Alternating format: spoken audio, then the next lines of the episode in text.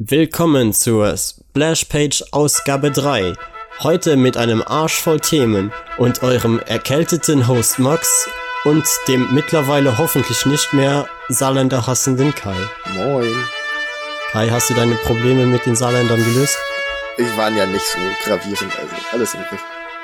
Okay. Die Themen heute sind Call of Cthulhu, das äh, PC-Spiel, Neuzugänge, unter anderem die DC Enzyklopädie, Bane der Eroberer, Rick and Morty, Black Panther das erste Jahr und Green Lantern Erde 1 und noch kurzes zu Super Sons. Die folgenden News heute sind Ian McGregor als Black Mask in Birds of Prey, ein PG-13 Deadpool 2, Erste Bilder zur Witcher-Serie. Saga Band 9 kommt raus und wird damit das vorläufige Ende sein. CrossCult veröffentlicht das 300 Prequel Xerxes. Und dann reden wir noch über Comics, Filme und Spiele, darunter Deadpool 2 Super Duper Cut, Titans, Castlevania Staffel 2, Rick and Morty, Green Lantern Erde 1 und Super Sons. War das viel? Ganz schön viel heute. Ja, viel zu viel. Ja, mal Dann, gucken, wie viel äh, wir schaffen. ja, normalerweise würde ich dich jetzt noch fragen, wie die Woche so war, aber wir haben keine Zeit für solchen Blödsinn. Wir fangen einfach sofort an. Genau. Call of Cthulhu. Ein Spiel basierend auf dem äh, H aus der H.P. Lovecraft Geschichte und seit ewigen Zeiten mal wieder etwas, äh, ein lizenziertes Spiel von Call of Cthulhu, beziehungsweise ein lizenziertes Spiel von H.P. Lovecraft.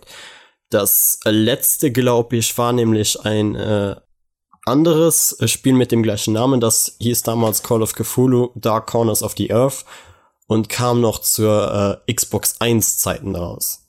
Oha, das ist lang her. Das ist also verdammt lange her. Der Hauptgrund ist eigentlich meistens, dass entweder niemand gefunden wird, der das Budget hat, weil solche Geschichten, die in äh, digitaler Form dann umzusetzen als Videospiel ist meist sehr teuer. Oder dass Leute einfach äh, keinen Bock beziehungsweise das Talent nicht haben oder die Lizenz einfach nicht bekommen.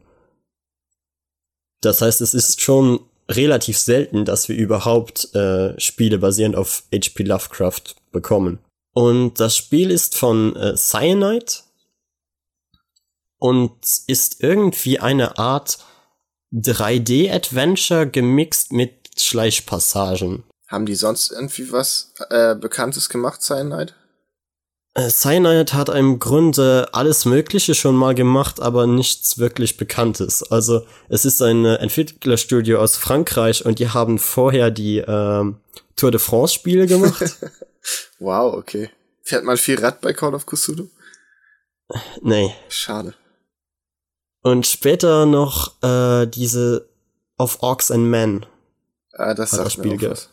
Ja, oder, oder Sticks. Sagt mir nix. Ja, das war ein, äh, ein Charakter in Orcs of Men, der noch ein Spin-off bekam. Ah, ach so, das, ja klar, doch, kenne ich.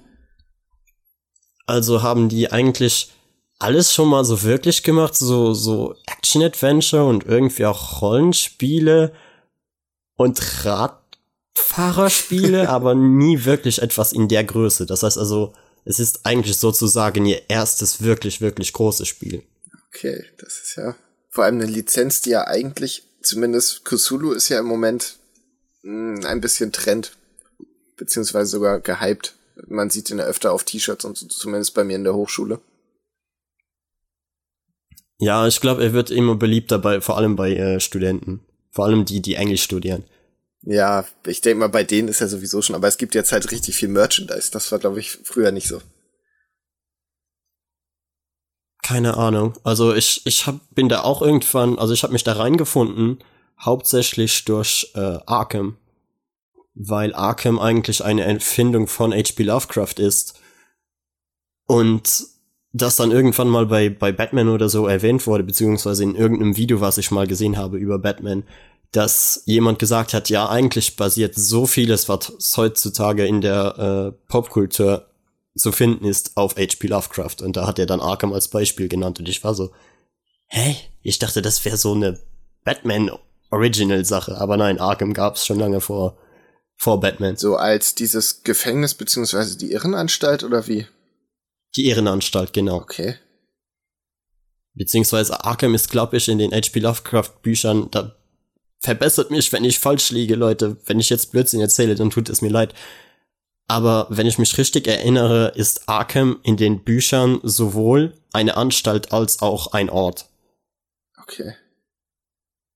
Also es war nie ein Gefängnis, das auf jeden Fall nicht, aber es ist halt eine Irrenanstalt und meist landen dort Menschen, die Dinge gesehen haben, die sie einfach nicht verarbeiten konnten. Ja, das ist bei Lovecraft ja, soweit ich gehört habe, eh so ein Thema, dass die Protagonisten meistens entweder sterben oder wahnsinnig werden, oder?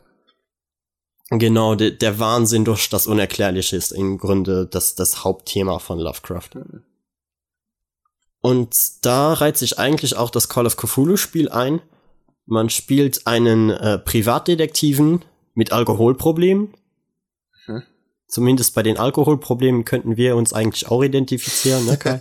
Ach nee, so schlimm ist nicht. Und der bekommt einen Auftrag äh, von einem Mann, der sich Sorgen um seine Tochter macht, weil die in einem äh, Feuer gestorben ist. In irgendeinem kleinen äh, Dorf. Ich weiß jetzt den Namen nicht mehr, aber ich glaube, es war Blackwater, wenn ich mich richtig erinnere. Okay. Und du gehst dann halt dahin und wie gesagt, es ist eigentlich eine Art 3D-Adventure mit sehr vielen Dialogen. Ich weiß jetzt nicht, ob du mal Mass Effect gespielt hast. Ja, klar. Aber ja, es ist eigentlich das, das gleiche oder ein sehr ähnliches Dialogsystem. Das heißt, du hast dieses Rad und dann immer unterschiedliche äh, Möglichkeiten zu antworten. Hm. Und so findest du dann Stück für Stück Sachen über den Fall heraus.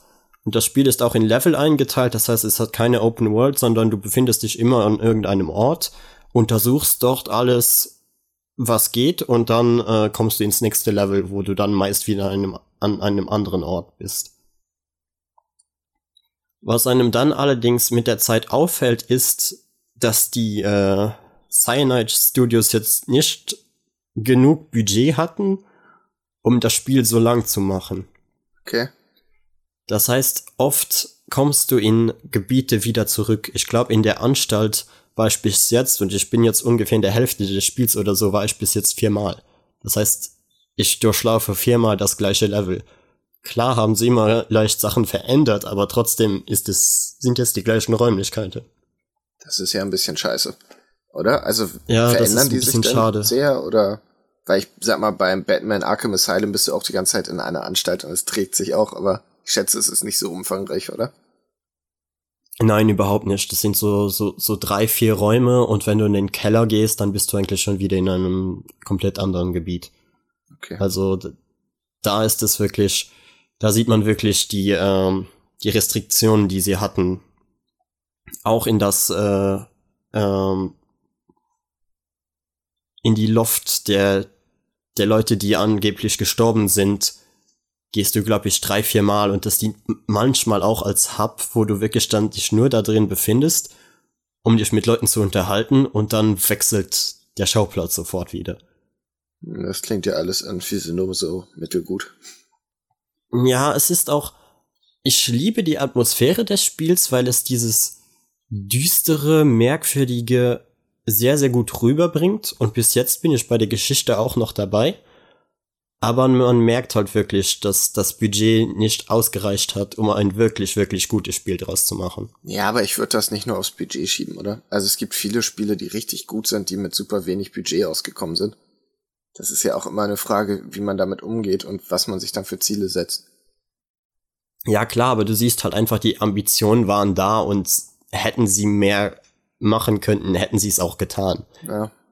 Weißt du, du siehst einfach manchmal, wie die Animationen so einrasten und du erkennst, was sie machen wollten, aber du merkst einfach, das Geld war einfach nicht da. Scheiße. Aber an sich, also vom, vom grafischen her finde ich das Spiel okay. Charaktermodelle sehen schon noch etwas eher etwas älter aus, aber durch die ganze Lichtgebung sieht das Spiel eigentlich wirklich sehr atmosphärisch aus. Ja, was ich davon bis jetzt gesehen habe, sah auch eigentlich ziemlich gut nach so, ja, Grusel-Horror aus. Genau, es ist so, ich würde sagen, in dem Bereich Double-A-Spiele. Ich glaube, da, da reiht es sich recht gut ein.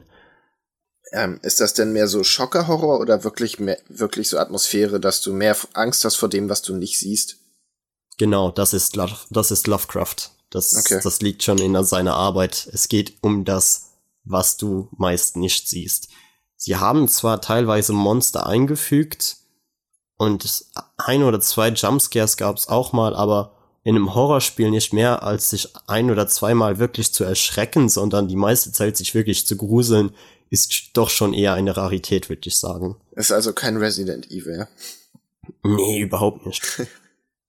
mein Hauptproblem mit dem Spiel ist es dann allerdings, wenn das Spiel tatsächlich ein Videospiel sein will. Denn man hat eben diese drei Passagen von man unterhält sich mit Leuten, man untersucht Räume und das funktioniert eigentlich auch meist alles gut. Du hast auch so eine Funktion, dass ich will, weiß nicht so richtig, wie ich es ausdrücken will, aber du reist in der Zeit zurück.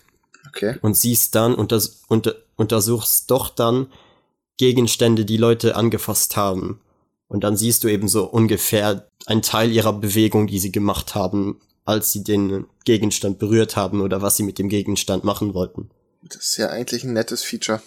Ja, ist eigentlich cool. Erinnert mich ein wenig an das äh, Feature aus dem dritten Batman Arkham Teil. Aus dem, welches meinst du? Arkham Origins, glaube ich, war das. Ach so, Wo Batman ja, auch ja. so untersucht und dann eigentlich die Szene sich rückwärts abspielt. Stimmt. Ja, es ist generell ja jetzt nichts Neues in dem Sinne, aber ich finde, dass in der Atmosphäre passt das, glaube ich, ganz gut da rein. Kann ja, vor allem, weil du ja einen Detektiv spielst, passt das eigentlich alles. Das Problem ist, wenn das Spiel sagt, okay, jetzt musst du schleichen. Hm. Weil das geht irgendwie überhaupt nicht. Also, und auch, ich hatte jetzt letztens, das war im letzten Level, was ich gespielt habe, ein Rätsel, also, das jetzt zu beschreiben, glaube ich, würde zu lange dauern, aber das war einfach grausam. Man musste durch Nebel laufen und äh, Symbole suchen, okay. die irgendwo auf dem Boden oder an der Wand versteckt waren, um dann durch die Nebelwände gehen zu können. Und dann musste man noch zwischen zwei unterschiedlichen Beleuchtungen hin und her wechseln und selbstverständlich geht deine Lampe irgendwann aus. Und dann, dann bist du in kompletter Dunkelheit und stirbst sofort. Und das war einfach nur lästig und dumm. Ja, sowas hasse ich. Und das ist dann halt mega schade, weil du eigentlich wissen willst, wie es mit der Geschichte weitergeht, aber du musst dich gerade durch ein mega dummes Level quälen. Und da sagte ich dann auch noch zu meiner Freundin, hey, kann ich das jetzt fertig machen? Weil wenn ich das jetzt nicht fertig mache, dann fasse ich das Spiel nie wieder an. Ja, das Weil dann ich. hast du einfach keine Motivation mehr weiter zu spielen. Ja, man denkt ja immer, werfe ich das jetzt ein? Ah, nee, da sind diese scheiß Nebelwände. Genau, genau so. Ja. Aber das klingt alles, als hättest du es besser gefunden, das als Geschichte zu lesen, als als Spiel zu spielen. Oder also. Ja, als Geschichte haben wir es ja eigentlich schon. Und ich mag es auch, wie sie, wie sie es halt umgesetzt haben. Also all das Visuelle und die Atmosphäre und die Geschichte ist alles interessant. Es ist halt einfach nur gewisse Dinge, die sie eingebracht haben, weil es halt ein Videospiel ist, die sie einfach hätten besser sein lassen sollen. Also hätten sie nicht besser einen Film oder eine Serie draus machen können, sondern es macht schon Sinn, dass es ein Spiel ist, ja? Ja, äh, du kennst sicher den Begriff Walking Simulator, oder? Yep.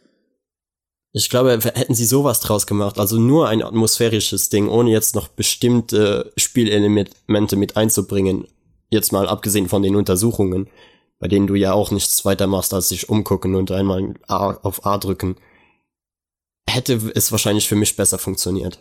Und das ist doch auch ein Beispiel für ein Genre, wo mit wenig Budget teilweise richtig gute Sachen abgeliefert werden. Ja, eben. Ja, also, was ist dein also, Fazit zu Also so eine halbe Empfehlung. Okay. Wenn ihr, wenn ihr auf Grusel steht, ohne euch jetzt viel zu erschrecken oder euch Lovecraft im Allgemeinen einfach interessiert, kann man das Spiel schon kaufen? Vielleicht jetzt im Moment noch nicht, weil es ist, glaube ich, noch etwas teuer. Also ich glaube, auf, der, auf dem PC und auch auf äh, der PS4 kostet es im Moment 60 Euro, was dann vielleicht doch ein wenig zu viel Geld ist. Aber wenn es mal billiger wird, würde ich es wirklich empfehlen. Das ist auch so ein Kandidat, der bestimmt irgendwann mal bei PlayStation Plus umsonst ist oder bei Steam sehr günstig zu haben. Ja, also dass es irgendwann in einem Steam Horror Sale verkauft wird, sicher. Gut. Das waren alle deine Neuzugänge diese Woche. Ich sehe gerade den Ausschlag des Pegels, ist ja grausam. ja, das war's mit den Neuzugängen. Okay, äh, ich habe ein bisschen mehr.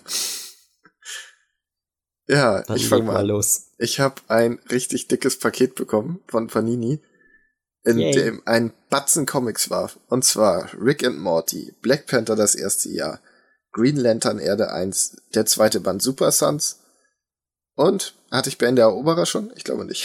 Es sind Nein. zu viele. Ich verliere den Überblick. Das ist schon mal ein Batzen Neuzugänge gewesen, von denen ich bis auf Bane inzwischen auch schon alle gelesen habe. Aber da bin ich einfach noch nicht zugekommen. Ich finde es auch krass, dass sie dir die DC-Enzyklopädie geschickt haben. Nee, die haben sie mir nicht geschickt. Die habe ich mir Ah, heute gehört die gekauft. nicht dazu. Okay, in Ordnung. Die war da nicht bei. Die Hm. habe ich mir heute, weil ich mich eigentlich treffen wollte mit Kommilitonen äh, zu einer Lerngruppe und alle abgesagt haben, bin ich zu Chibo gegangen und habe mir die Enzyklopädie gekauft. So als Trost. Genau. Und weil die da billiger ist und mehr Seiten hat, als wenn man sie auf Amazon kauft. Hm, interessant. Mhm. Und das ist ein Brett. Also das Ding ist so schwer. Ich habe da mal ein bisschen durchgeblättert. Also beziehungsweise ich wollte ein bisschen blättern und habe dann fast eine halbe Stunde nur immer mal, oh, wer ist das denn? Ah, wer heißt der denn? Ah, was kann der denn? DC hat ja unfassbar viele Charaktere. Ich war echt überrascht. Ja, das ist so eine Enzyklopädie, sagt mir halt überhaupt nichts eigentlich. Weil meist die Charaktere, die da drin sind, die ich nicht kenne, interessieren mich meist auch nicht. Und alles andere, wenn ich dann mal was wissen will, dann schaue ich eh meistens online nach. Ja, ich find's so eigentlich ganz schön, weil so hat man dieses, zum Beispiel Raven habe ich dann gesehen, finde ich eigentlich super interessanten Charakter, ein bisschen was drüber gelesen, geguckt, okay, ihr Vater so und so, die Seite aufgeschlagen, da noch ein bisschen gelesen. Und dann Ja, setzt so ein bisschen das Wikipedia-Syndrom ein, weißt du, du siehst eine Sache, liest einen anderen Namen, denkst du, oh, okay, was ist das denn, gehst dahin. Und dann geht das immer weiter. Das heißt, du bist jetzt unser äh, DC-Wikipedia. Immer wenn ich jetzt Fragen habe, dann beantwortest du sie mir. Ja, das könnte so sein, wenn mein Gedächtnis nicht so furchtbar wäre und ich nicht die Hälfte sowieso direkt wieder vergessen würde. Weil vor allem bei Green Lantern und bei Titans hab ich eine Menge Frage. Und wenn du das Teil jetzt schon da rumliegen hast, Okay, aber ich bin auf deine Titans Review nachher gespannt. Da freue ich mich drauf. So, ich würde aber sagen, da ich zu den meisten Sachen sowieso nachher noch ausführlicher was sage, gehen wir einfach direkt weiter, oder? die News. Wuhu. Ja, Ian McGregor als Black Mask in Birds of Prey. Was hältst du davon, Kai? Ja, ich hatte da eigentlich wenig Meinung zu, weil ich Black Mask bis jetzt nur aus dem äh, Red Hood und die Outlaws Megaband kannte. Und Ian McGregor, ja, ja, okay, ich weiß, du bist so ein Star Wars Nerd. das ist ja auch okay. Aber nach dem, was du mir dann erzählt hast, ja, ich bin jetzt gespannt.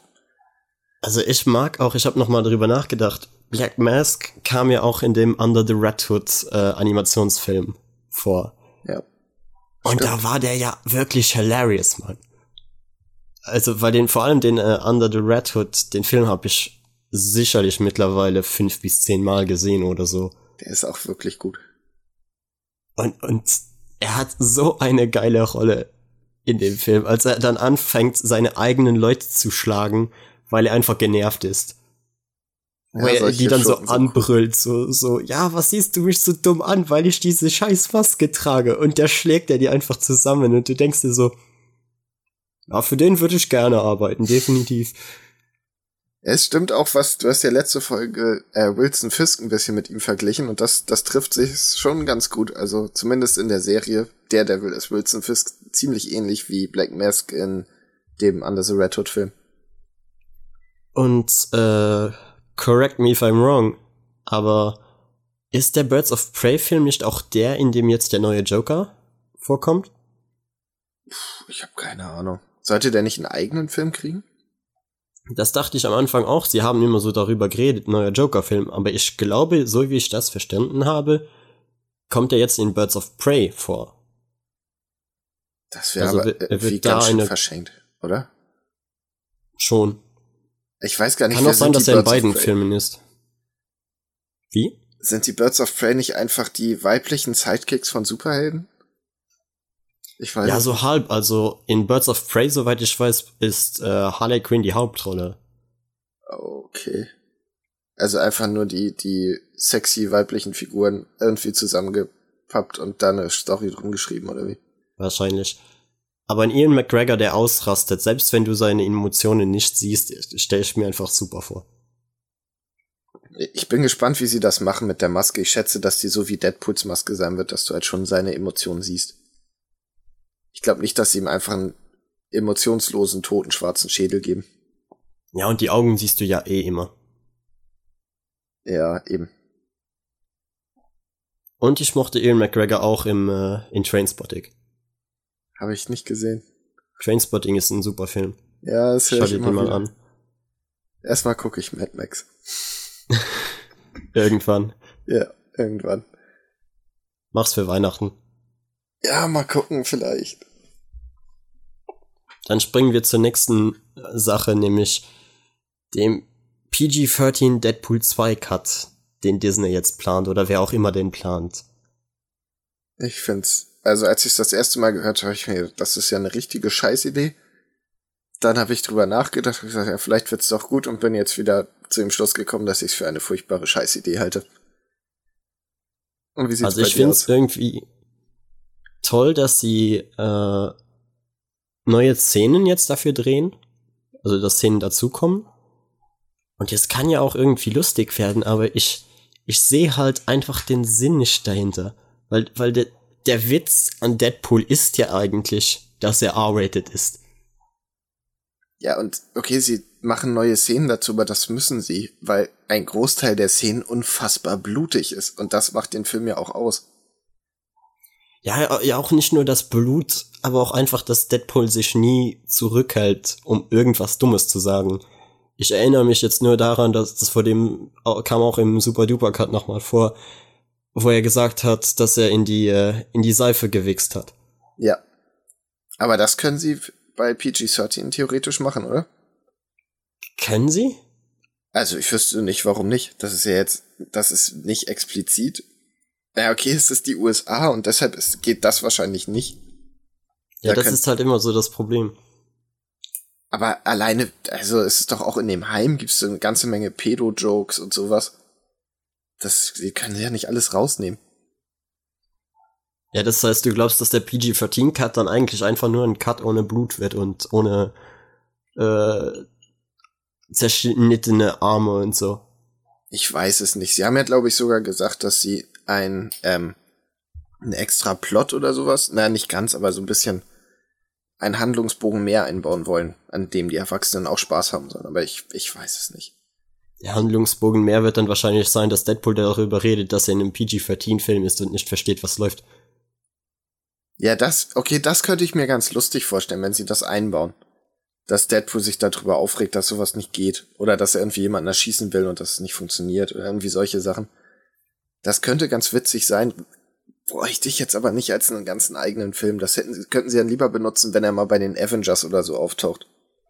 Ja, stell mir das dann so vor, wie, wie er in seinem eigenen Film sich selbst anschaut und sagt so, boah, sie haben die Szene auch rausgeschnitten, das war die beste Szene aus dem Film. Ja, sowas wird 100 pro kommen. Das wäre schon lustig. Allein dieses Ganze mit den Beinen, das müssen sie doch irgendwie erklären. Also, Entschuldigung. Das ist eine der Aber das mit Szenen. den beiden war so genial. Oh Mann, ey. Ach, ich, was machen sie auch mit der X-Force? Also, Keine Ahnung. Ist die überhaupt noch geplant? Ich, ich dachte, die wäre on hold.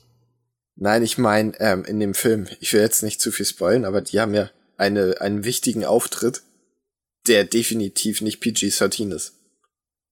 Hm, ja, können wir dann im, wir reden ja heute nochmal über Deadpool, dann gehen wir da später nochmal ins Detail drauf ein. Ich würde sagen, das schieben wir auch ganz am, ans Ende und machen eine Spoilerwarnung davor. Können wir gerne machen. Jo, dann ab zum nächsten.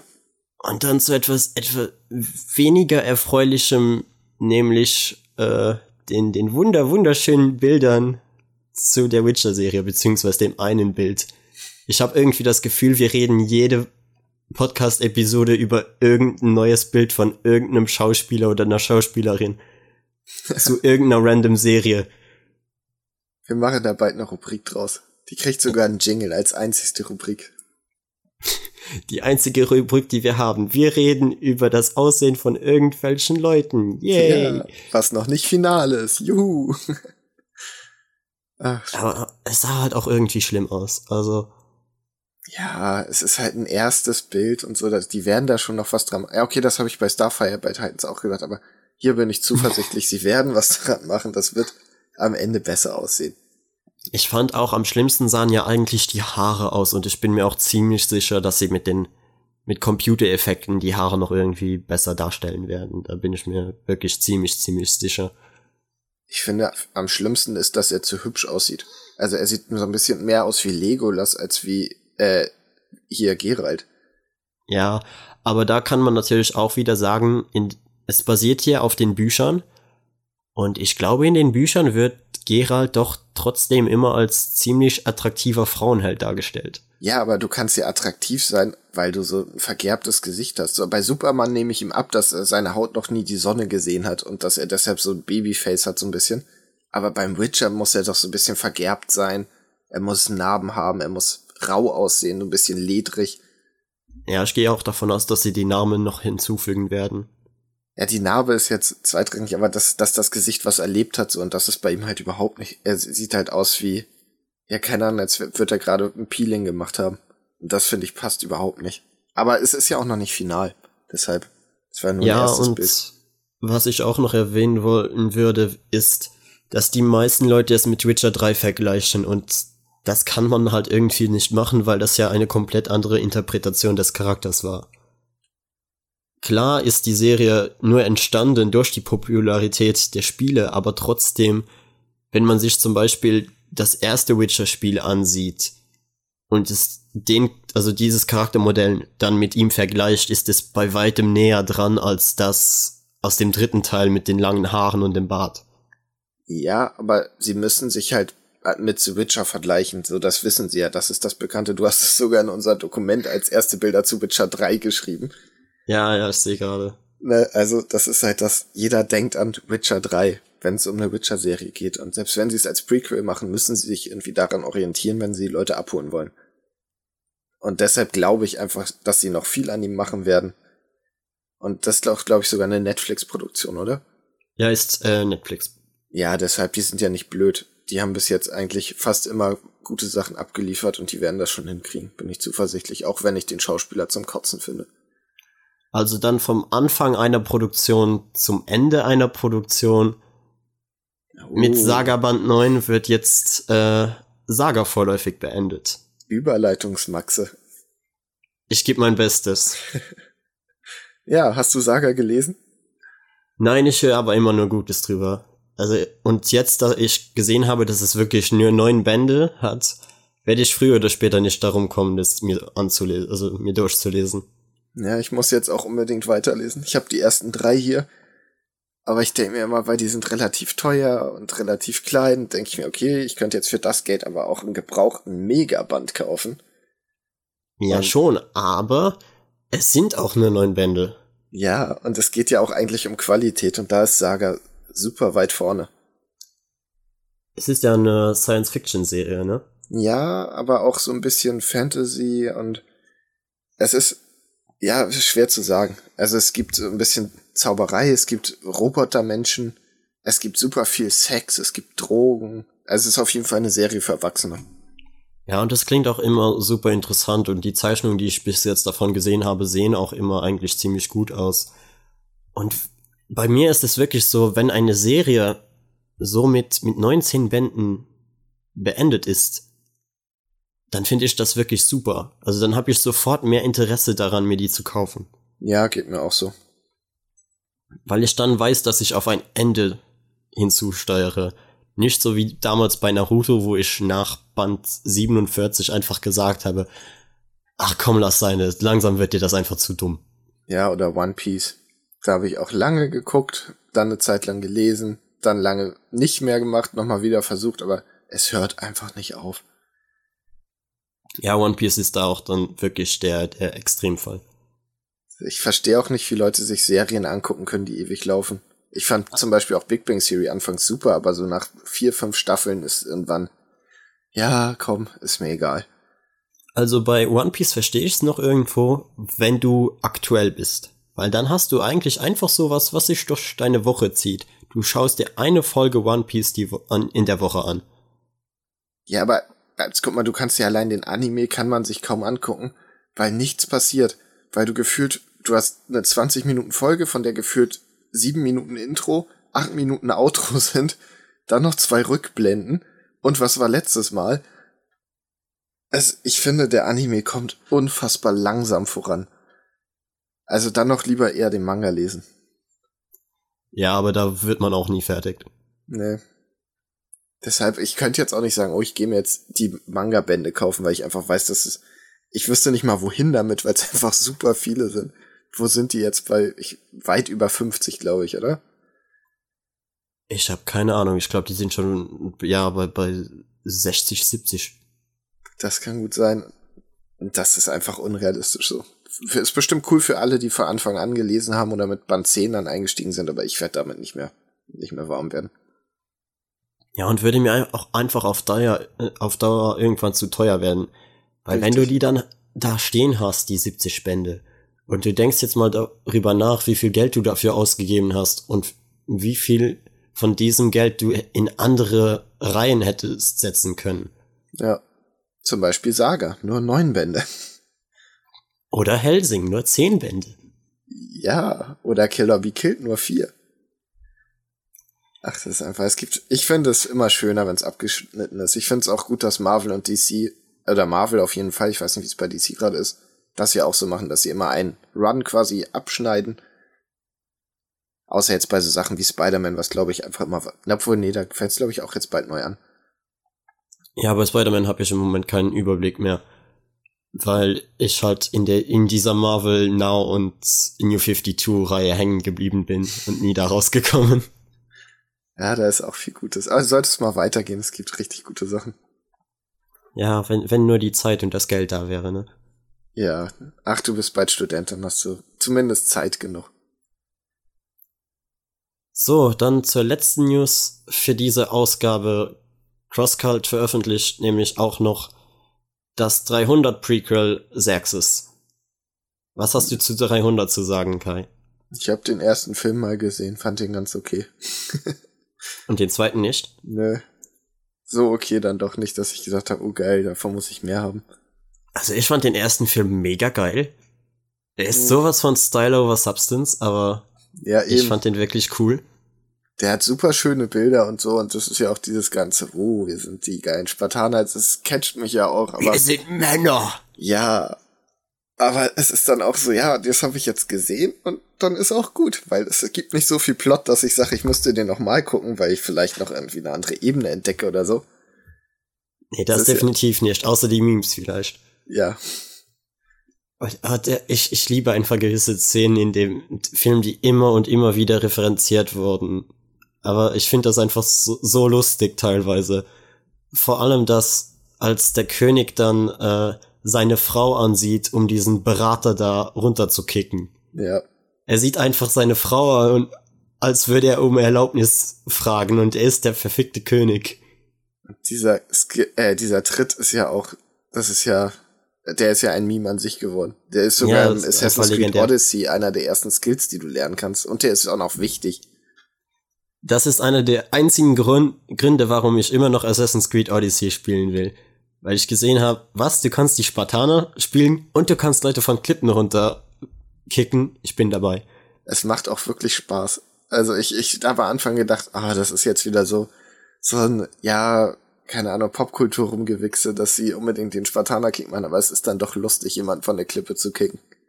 Ja, sobald Ragdolls aktiviert werden, ist immer alles lustig. Ach, da gibt's Klippen, da siehst du gar nicht mehr, wie die unten aufschlagen, weil es einfach viel zu tief ist. Also fast wie im Film. Ja, genau. Aber um jetzt auf die Comics zurückzukommen, damals äh, dachte ich mir eigentlich auch, weil die, die, beiden Comics sind ja von Frank Miller und mhm. ich dachte immer so, äh, Zack Snyder und Frank Miller sind einfach die beste, die beste Combo, die es gibt. Bis er dann das DC-Universum komplett übernommen hat und es irgendwie gegen die Wand gefahren hat.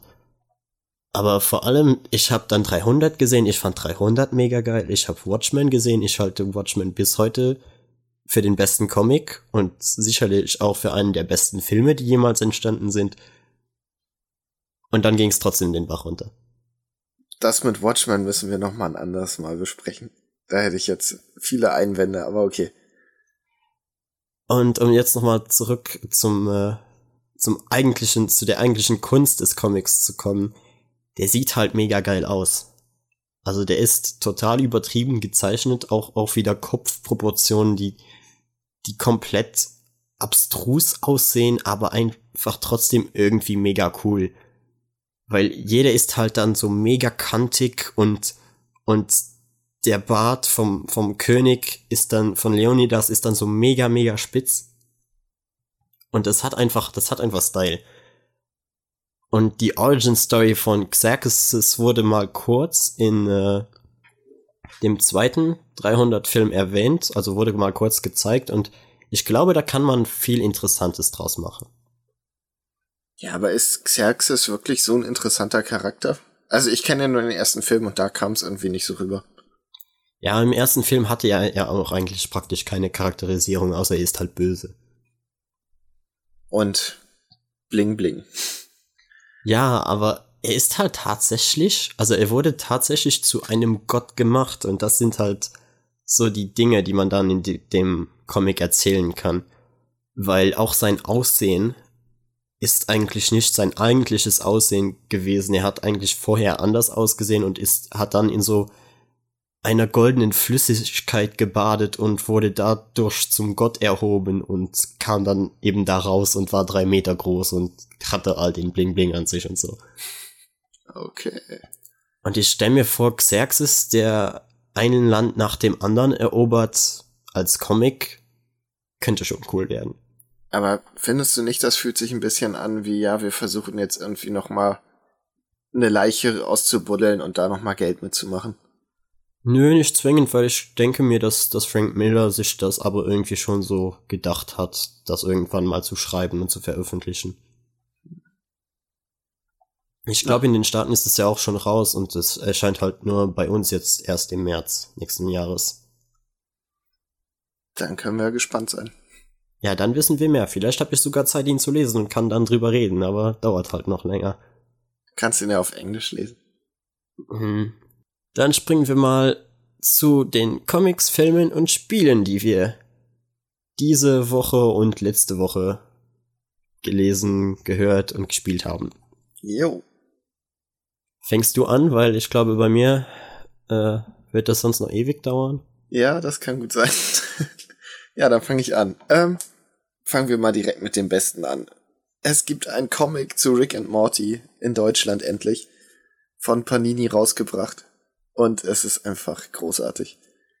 Wenn man Rick and Morty mag, ist das also ich schätze, jeder wirkliche Rick and Morty Fan freut sich da drauf, außer dir, oder? Ja, keine Ahnung. So Animationsserien in Comics waren einfach noch nie, noch nie meine Sache. Auch Leute, ich verstehe zum Beispiel auch Leute nicht, die die äh, Batman Animated Series Comics lesen. Verstehe ich auch nicht. Absolut das, nicht. Das ich check das einfach nicht. Also ich sehe den Sinn dahinter nicht. Und bei Rick and Morty ist es irgendwie gleich, weil ich auch nicht das Gefühl habe, dass die Serie so gut in einem Comic funktioniert, selbst wenn sie aussieht wie ein Comic. Also es funktioniert nicht so gut wie die Serie, einfach weil das Timing nicht so gut ist, weil du es liest. Aber es ist Rick and Morty typisch, hat es wirklich geile Ideen.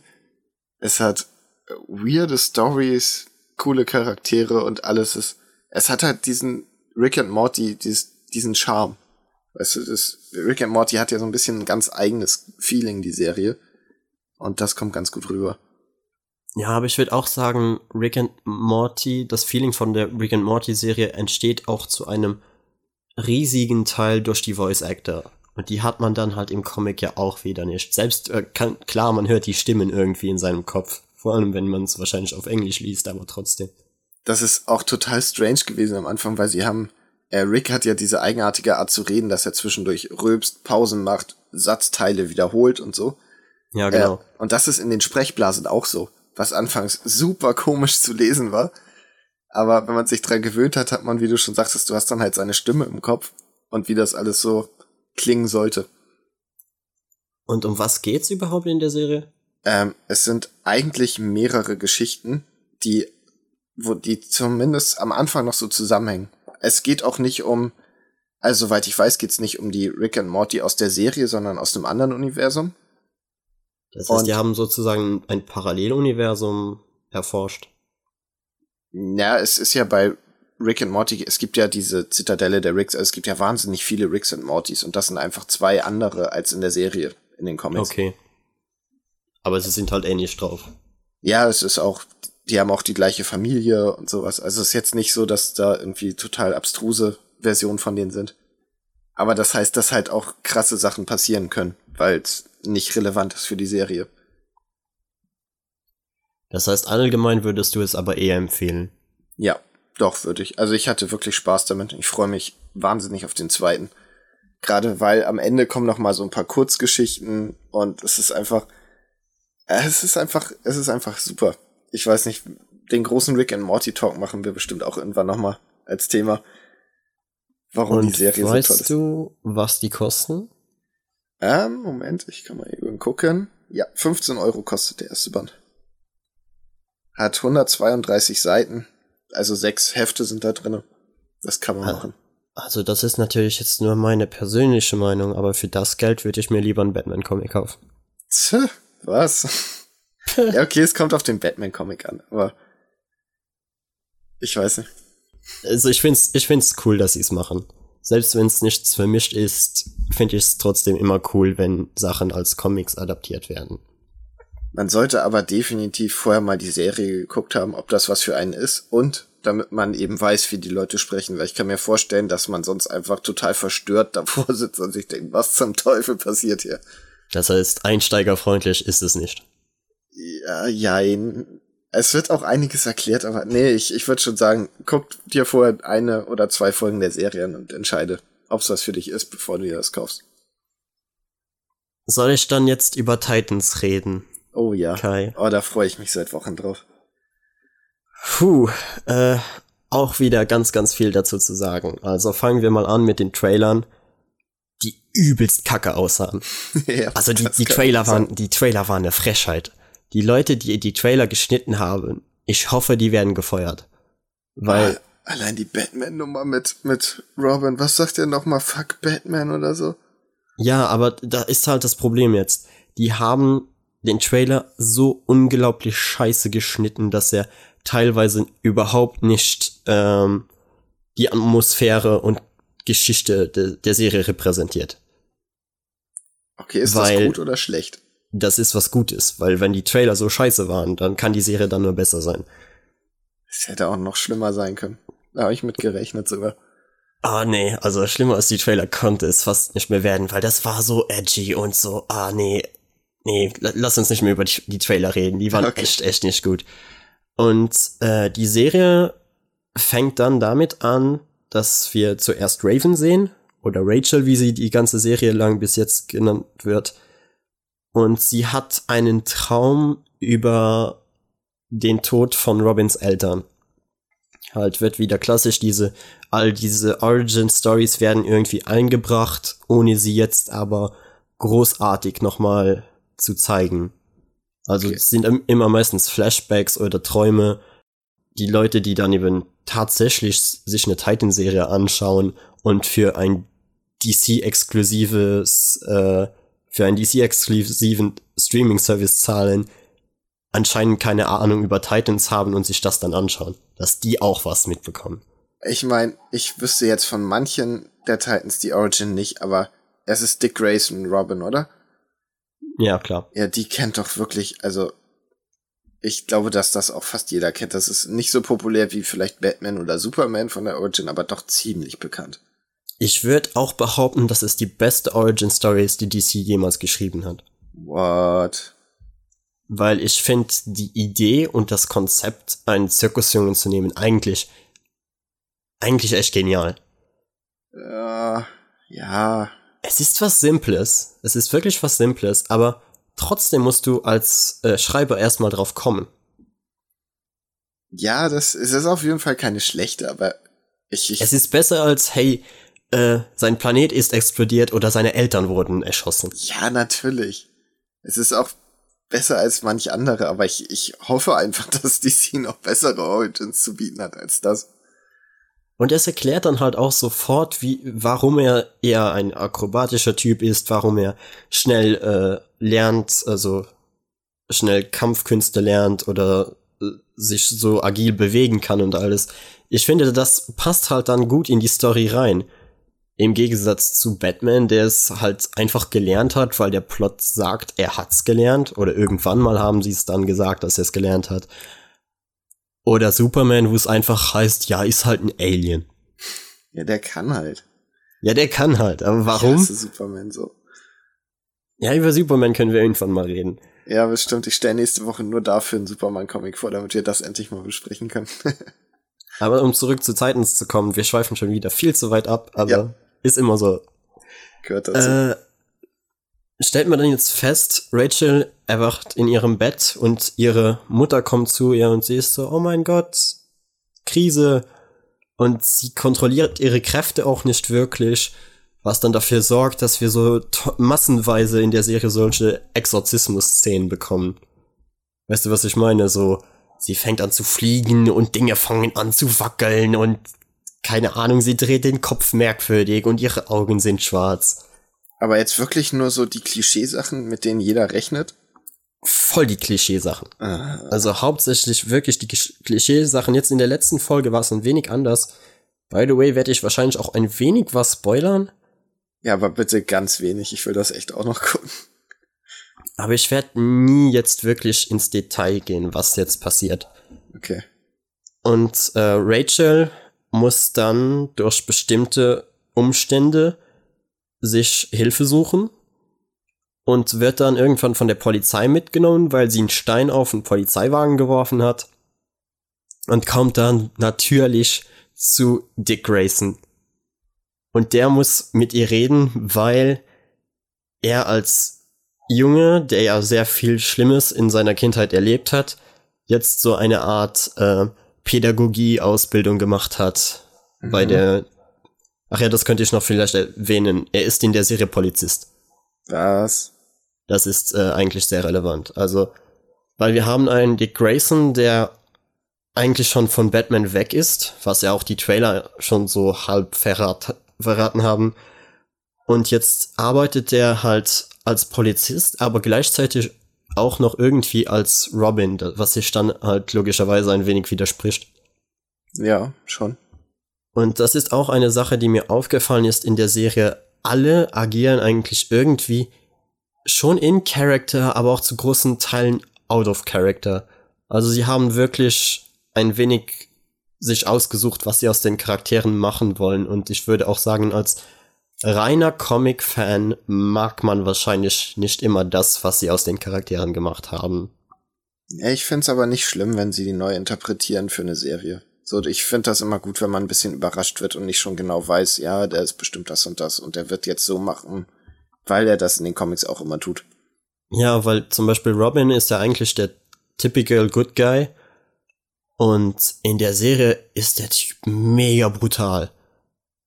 Also er hatte bis jetzt, glaube ich, drei Kampfszenen oder so und du merkst einfach, der Typ hat psychische Probleme. Und zwar richtig schlimm. Es gab eine, eine Szene, wo er in, in eine dieser Typen genommen hat und äh, die Autoscheibe war zerschlagen und er hat er seinen Hals genommen und seinen Hals gegen die Splitter, der noch, die noch an der äh, an der Tür mhm. Des Autos geklebt haben, einfach da so rüber ge gezogen. Also er hat ihm praktisch die Kehle aufgeschnitten. Also tötet er auch Leute. Er tötet Leute, also.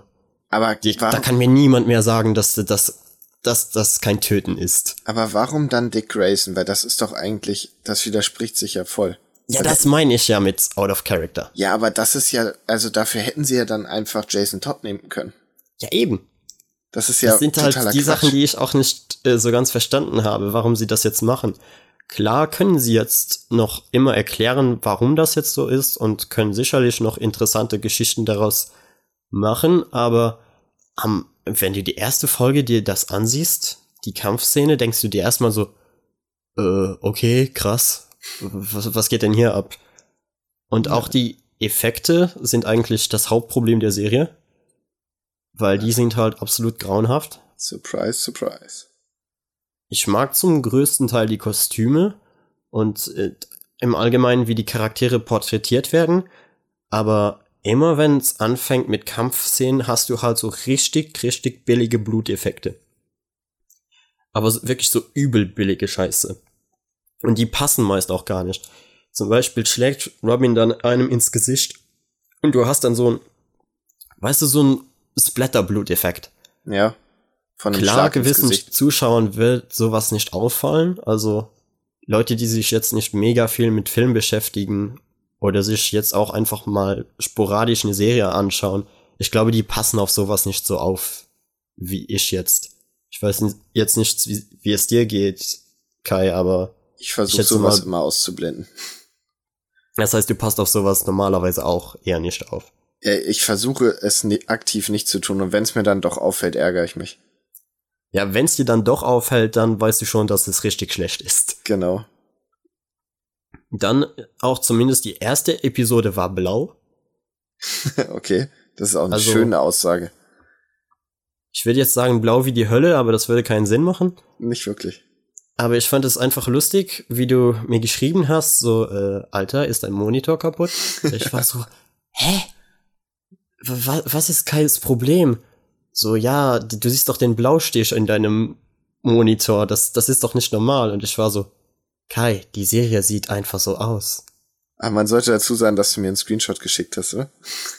ja, also der repräsentiert, also der war jetzt auch nicht viel verfälscht als so, wie es aussah. Ja, also die Serie ist einfach blau. Sie haben irgendwie zumindest in der ersten Folge einen riesigen Blaustrich drüber gezogen.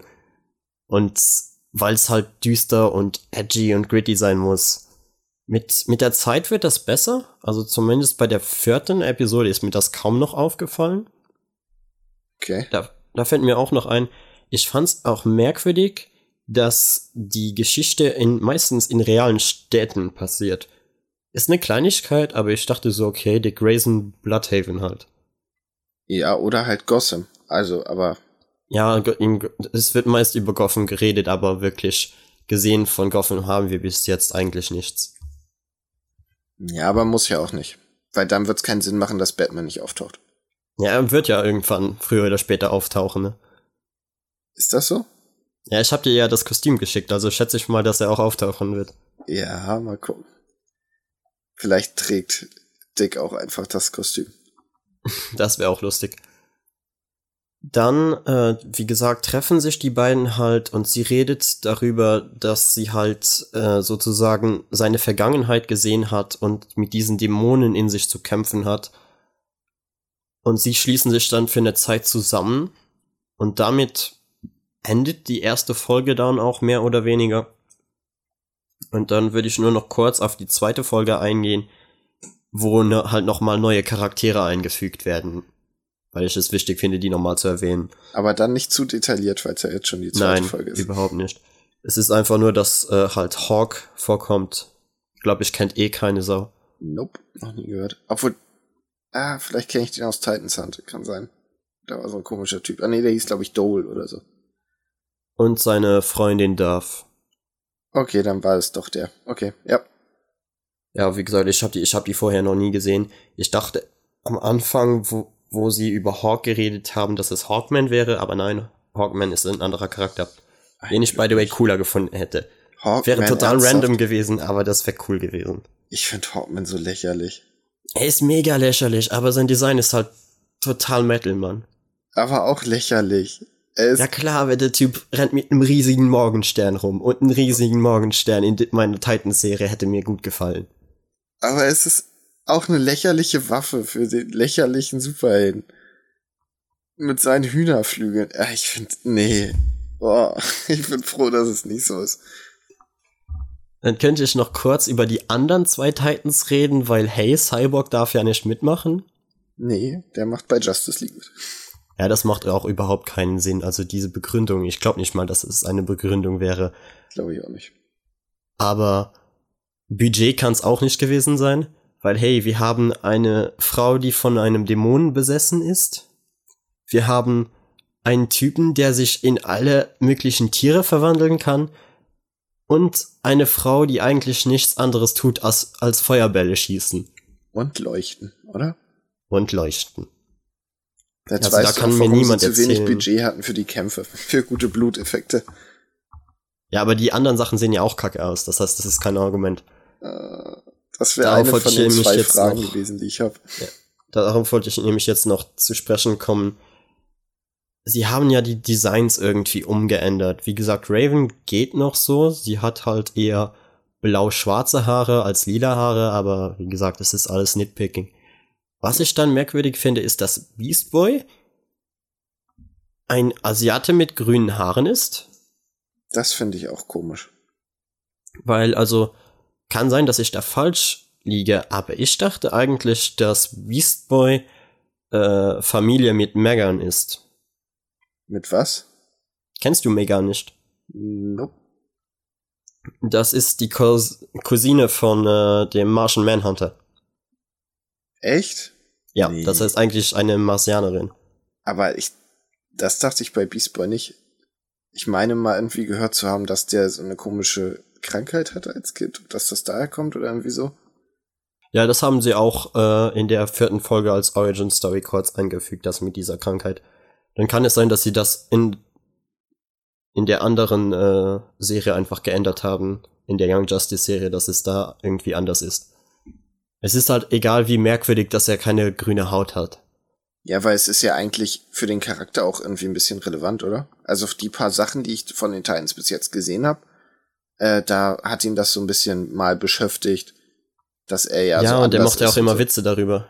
Ja, das ist ja eigentlich was, was ihn ein bisschen ausmacht. Aber wenn sie Dick Grayson töten lassen, dann können sie auch sowas machen. Wie meinst du das mit Dick Grayson töten lassen? Ja, also Dick ist ja eigentlich ein Charakter, der ähnlich wie Batman wahrscheinlich nicht jemanden töten würde, oder? Ja, klar, ich denke einfach, dass sie ihn halt gebrochen darstellen wollen und es deshalb eingefügt haben. Weil äh, du merkst halt wirklich, dass die Relation zwischen Batman und Robin praktisch nicht mehr besteht. Er redet nämlich manchmal darüber und ich glaube, es gab eine kurze Szene, wo er Alfred mal anruft weil er einfach sich nicht traut, mit Batman zu reden. Okay. Und die andere und eigentlich fast der lila Elefant im Raum. Ja. Ist unsere liebe Starfire. Was sie bei der gemacht haben, weiß ich jetzt auch nicht. Weil Lass mich raten, ihre neue Origin ist, sie arbeitet auf dem Hardgate-Strich und hat komische Drogen gekriegt und leuchtet jetzt besser. Sie hat Amnesie. Ah, das ist ja ein Kniff, den das ist super originell. Ja, vor allem, so kannst du auch einen Charakter ständig in Hooker-Zeug rumlaufen lassen und es nie begründen. Ja, weil alle, die Amnesie haben, ziehen sich an wie billige Prostituierte. Das ist natürlich so. Weil klar versucht sie irgendwie rauszufinden, was jetzt mit ihr passiert ist und es geht auch so leicht in die Richtung, als wäre sie irgendwie die Freundin eines Typen gewesen, aber sie weiß halt auch nicht warum. Und ich will jetzt nicht zu viel verraten, aber zumindest in den ersten vier Folgen wird dieser Plot ziemlich schnell, äh, ich sage jetzt mal, gestoppt bzw. unterbrochen. Vielleicht wird er irgendwann nochmal aufgegriffen, aber bis jetzt haben wir keinen Plan nach vier Folgen, was eigentlich mit Starfire los ist. Ich schätze, dass das aber so ein End, End Ding am Ende wird, wo es nochmal, oh Schock, sie ist eine Außerirdische. Oder ist sie außerirdische? Die Theorie, die sie ist aus einer anderen Dimension oder sowas, ne? Ja, sie ist, nein, nein, sie ist eigentlich eine Außerirdische. Aber die Theorie, die manche Leute auch schon entwickelt haben, ist, dass sie glauben, dass es so ist, dass das Alien in der Frau drin ist und sie nicht das Alien selbst. Äh äh. Ja, was auch wieder irgendwie mega lame wäre. Ja. Aber, Aber deshalb wird's gut dazu passen. Ja, und das erklärt dann auch wieder solche Sachen, warum sie, sie hat zwar grüne Augen, aber die leuchten natürlich die meiste Zeit nicht. Was sie mit ihren Haaren gemacht habe, verstehe ich auch nicht. Weil ich, am Anfang war ich noch irgendwie pissed, dass sie einen schwarzen Charakter, also eine schwarze Person dafür genommen haben, weil ich mir dachte, hä, die ist orange? Passt irgendwie gar nicht. Soll, da, soll man sie doch schminken? Hat man bei Gamora auch, auch gemacht. Aber ich schätze, wenn wir keinen grünen Beast Boy bekommen, werden wir auch keine orange Starfire bekommen. Ich finde auch orange zur Hautfarbe nicht so gravierend wie bei Beast Boy zum Beispiel. Da hätten sie lieber den grün machen sollen. Ja, und ich dachte mir dann auch irgendwann so, ja, okay, mein Gott, sollte mich eigentlich auch nicht wirklich stören. Was ja. mich allerdings stört, sind ihre Haare. Die finde ich wirklich grausam. Also rote, rosa, leuchtende, lange Locken ja, warum nicht? So, hat sich schon jemand mal ein Bild von ihr angeschaut? Wissen die überhaupt, wie dieser Charakter aussieht? Ah, ich finde das nicht so schlimm. Ob sie jetzt Locken hat oder glatte Haare und hat sie nicht normal auch so, so braun, rosane Haare? Nee. Nee. Sie, sieh, dir nochmal, sieh dir nochmal ein Bild von Starfire an. Also die sieht definitiv nicht so aus. Ich muss direkt mal gucken. Und da frage ich mich dann halt, warum der Charakter so unterschiedlich aussehen musste und warum sie ihr auch kein anständiges Kostüm geben wollten. Weil klar wird es auch wieder in der äh, Serie thematisiert, dass sie aussieht wie eine Nutte, aber wenn man sowas macht und dann aber es nicht begründet, beziehungsweise später nichts draus macht, ist es so unnötig. Und eine, wenn sie Amnesie hat, kann man halt auch nicht wirklich den Charakter von damals adaptieren. Ich erinnere mich nur da mal an äh, Titans Judas Priest oder wie, wie dieser Film, Animationsfilm hieß. Ja, ja, ja. Wo eigentlich Robin und Starfire sich ja ganz am Anfang zum ersten Mal treffen. Und sie fällt ja eigentlich sozusagen vom Himmel und fängt dann sofort an, Robin zu küssen und jeder in der Gruppe, der männlich ist, ist total verknallt in sie. Und sie fängt dann, erklärt dann, dass sie ihn geküsst hat, um die Sprache zu lernen. Das, das ist so eine ja. billige, aber lustige Szene gewesen. Ich fand das witzig, aber ich habe auch gedacht, okay, wow, das ist jetzt wirklich plump. Ich fand äh, das, das, irgendwie das ist, süß. Ach, das ist Pornofilm-Writing. Das ist so billig. Ja, aber der Planet ist ja eigentlich auch irgendwie halb Porno. Ja, aber das weißt du ja nicht. Oder ich wusste es nicht, als ich es gesehen habe und dachte mir so, ah, okay, sie brauchen jetzt einen Grund zum Küssen. Sie lernt die Sprache. Mhm. Natürlich. Das war auch lustig, wie die anderen dann alle sagen, hey, ich kann Französisch und ich kann ein wenig Spanisch. Ich finde auch, da ist Beast Boy mega witzig in dem Film. Ich ja, das, das sind gute Gags. Weil lustig ist die Serie also bis jetzt zumindest nicht und ich, auch der, der Soundtrack ist irgendwie so, du kennst das sicher, wenn alte Klassiker eingefügt werden, nur um sie drin zu haben, zum Marke Suicide Squad. Ja. Und die Serie macht genau das Gleiche. Du hast teilweise solche Lieder drin, die null zu, zu der Szene passen.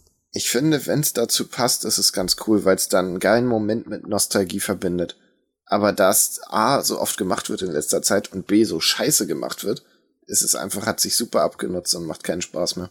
Ich würde natürlich auch noch mega gerne über die vierte Folge reden, aber das, das halte ich mir dann für ein andermal. Ja, besser ist das. Weil da, das, da waren schon ein paar interessante Dinge drin, die auch irgendwie nicht mehr wirklich was mit dem Hauptplot oder überhaupt mit Titans zu tun hatten. Aber war sehr, sehr interessant und auch irgendwie unterhaltsam. Weil im Moment ist die Serie irgendwo zwischen dem Grad von super schlimm, aber trotzdem irgendwie, irgendwie interessant und manchmal spaßig. Wie die erste Staffel Iron Fist? Keine Ahnung. Nicht ich dachte, gesehen? die wäre nur schlimm gewesen. Ich schaue mir sowas nicht an. Wenn schon jeder sagt, die Serie ist scheiße, dann fange ich schon gar nicht erst an. Ich finde, das ist oft für mich ein Grund, erst recht reinzugucken. Nee, nee, nee, da, da vertraue ich dann den Leuten. Weil Titans ist, ist eigentlich keine schlechte Serie, aber manchmal dann halt doch. Äh, ich habe bis jetzt fast nur Schlechtes von dir gehört. Wie oft du Sachen geschrieben hast wie, oh, Kai, Titans, ich schaff's nicht oder irgendwie sowas. Ja, weil es mich halt aktiv irgendwie manchmal versucht, wirklich fertig zu machen. Aber an anderen Momenten mag ich halt, dass das überhaupt adaptiert wird. Und sie versuchen ja wenigstens was mit den Charakteren. Weil eigentlich mag ich all die Charaktere, aber ich verstehe halt die Entscheidungen teilweise nicht, die sie in der Serie treffen. Okay. Da könnte ich noch etwas erwähnen, das in der vierten Folge vorkam, weil das war einfach, das war einfach das Schlimmste, Mann. Also das war so, so verdammt schlimm. Du hast zwei Rednecks, die auf Jagd gehen und ja. auf ein Reh schießen.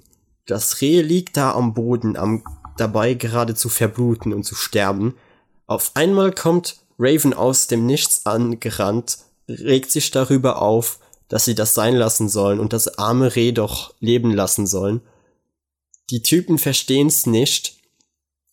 Äh, sie regt sich dann auf. Beast Boy erschreckt die beiden.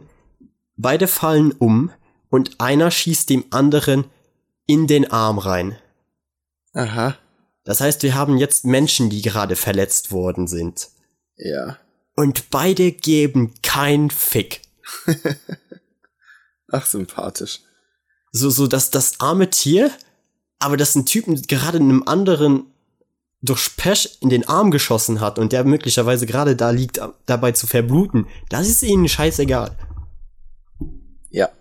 Aber oh, ich könnte jetzt eine Hasspredigt. Nee, das Thema lassen wir. Nein, Tierschützer sind super. In Ordnung, dann ist das mal wieder an dir. Ja. Ähm, ja. Womit mache ich denn mal weiter? Ich habe Green Lantern Erde 1 gelesen. Ich auch. Naja, teilweise. Teilweise. Und ja, ich mache erstmal einen Abriss, worum es geht. Das Erde 1 Universum ist ja so eine Art alternatives DC Universum, ja, das hat mal wieder bestätigt, dass ich damals, ich glaube, das habe ich im letzten Podcast erwähnt, den du dabei bist zu schneiden, gesagt habe, dass Erde Null ja eigentlich sozusagen das Hauptuniversum ist. Ja, stimmt. Aber das heißt ja nicht, dass Erde Null das Hauptuniversum ist, wenn eins ein anderes ist. Bei Marvel ist 616 das Hauptuniversum. Ja, aber, aber Marvel, da, da, die unterteilen das nochmal anders. Na, auf jeden Fall ähm, ist es ein Universum, was jetzt nicht so gravierend anders ist, würde ich sagen. Zumindest was ich bis jetzt so gehört habe. Wo halt kleine Unterschiede so in Origins sind. Wie zum Beispiel in der von Hal Jordan, der Green Lantern. Der ist nämlich in diesem Fall, ich weiß nicht, wie es im Original ist, sag ich mal direkt, aber hier ist er ein Astronaut. Äh, Im Original ist er ein Pilot. Ach, stimmt. Äh, ich erinnere mich gerade an den furchtbaren Film. Egal. Ähm, hier ist er ein Astronaut, der für eine Firma mit anderen Astronauten so auf Asteroiden und sowas in unserem Sonnensystem nach wertvollen Rohstoffen sucht. Und ähm, es lief ziemlich schlecht gerade scheinbar. Und die sollen, glaube ich, irgendwie ihren Job verlieren oder abgezogen werden. Ich finde, das wird nicht so richtig klar. Ja, es sieht, es sieht ziemlich danach aus, dass sie abgezogen werden. Und dann äh, finden sie aber kurz bevor alles verloren scheint ein altes Raumschiff. Und Hal Jordan, wie er nun mal ist, geht da einfach rein und will sich das Ganze angucken. Und ein Kollege von ihm kommt mit. Und drin finden sie einen äh, ausgeschalteten Kampfroboter und ein totes Alien. Und natürlich die Green Lantern Laterne und einen Ring. Die beiden wissen aber noch nicht so richtig, was sie damit anfangen sollen. Und bevor sie sich das genau angucken können, stürzt das Raumschiff ab und naja, ich will jetzt nicht zu viel verraten, aber eins führt zum anderen. Hal Jordan zieht sich den Ring an und juhu, er ist eine Green Lantern. Das heißt, er kann im All überleben, er kann fliegen und er kann lustige Sachen aus seinem Ring schießen. Ja, hauptsächlich Laserstrahlen von dem, was ich bis jetzt gesehen habe. Genau. Und er muss auch direkt gegen den Roboter kämpfen, weil Surprise, der ist doch nicht so ausgeschaltet. Wer hätte das gedacht? Ah, das fand ich so dumm. Ah, ja, das hat mich wieder so aufgeregt. Das hat mich so wütend gemacht. Hm, das Teil ist sicherlich seit über 100 Jahren hier. Und dann, natürlich, in dem Moment, wo er den Ring anzieht, muss dieser Roboter natürlich auch erwachen. Ja, aber ich schätze ja wegen. Also, ja, trotzdem ist das mega dumm. Ja, ich fand's, ich fand halt, dass sie, dass es so ein bisschen als Überraschung aufgezogen wurde. Ich mir gedacht, ja, als ich ihn das erste Mal gesehen habe, dachte ich mir, ja, gegen den wird bestimmt gleich gekämpft. Ja, das dachte ich mir auch. Auf jeden Fall, es kommt zu einem Kampf. Hell Jordan verliert das Bewusstsein, seine Kollegen wollen ihn nicht mitnehmen, weil er grün leuchtet und sie Angst vor Strahlung haben. Und deshalb wird, treibt er, glaube ich, ein bisschen durchs All, bis ihn ein anderer Green Lantern findet und ihn mit auf seinem Heimatplaneten nimmt, obwohl das eigentlich verboten ist. Der verrät ihm dann ein bisschen was über die was es heißt, ein Lantern zu sein, dass es das Korps wohl schon lange nicht mehr gibt. nicht mehr so richtig. Oder er also, zumindest nicht weiß, was mit dem Korps überhaupt los ist. Das Korps ist übrigens die Organisation quasi, die die Ringe an die verschiedenen Leute im Universum mehr oder weniger verteilt hat. Und ja, für Leute, die nicht wissen, was, was die Green Lantern sind. Genau. Und es geht dann im Grunde darum, rauszufinden, was es mit den Ringen auf sich hat, wie man diesen Roboter besiegen kann, weil es kommt, tauchen noch mehr auf. Und es wird eine richtig schöne Origin-Geschichte erzählt, die ich finde ziemlich Comic-untypisch ist. Also es fühlt sich sehr nach so einem Sci-Fi-Roman so ein bisschen an. Ja, also die, vor allem den Anfang mochte ich wirklich sehr. Irgendwie, ich, ich es interessiere mich ja eigentlich sowieso für, für Sci-Fi und Astronauten und als Kind war Neil Armstrong sozusagen mein erstes Idol, mein erster großer Held, obwohl ich absolut keine Ahnung von irgendwas hatte. Aber auch mein, mein Vater hat mir auch damals, äh, ich glaube, die neun pa Planeten in der richtigen Reihenfolge mit ungefähr fünf Jahren beigebracht. Okay, cool. Das heißt wirklich, also Sci-Fi-Nerd praktisch fast von Geburt an. Da muss das ja eigentlich voll dein Comic sein, oder? Zumindest der Anfang, also zumindest die, das Astronautenzeug fand ich mega cool. Ich äh, liebe, liebe auch seine ähm, die Anzüge, die Anzüge. Ja.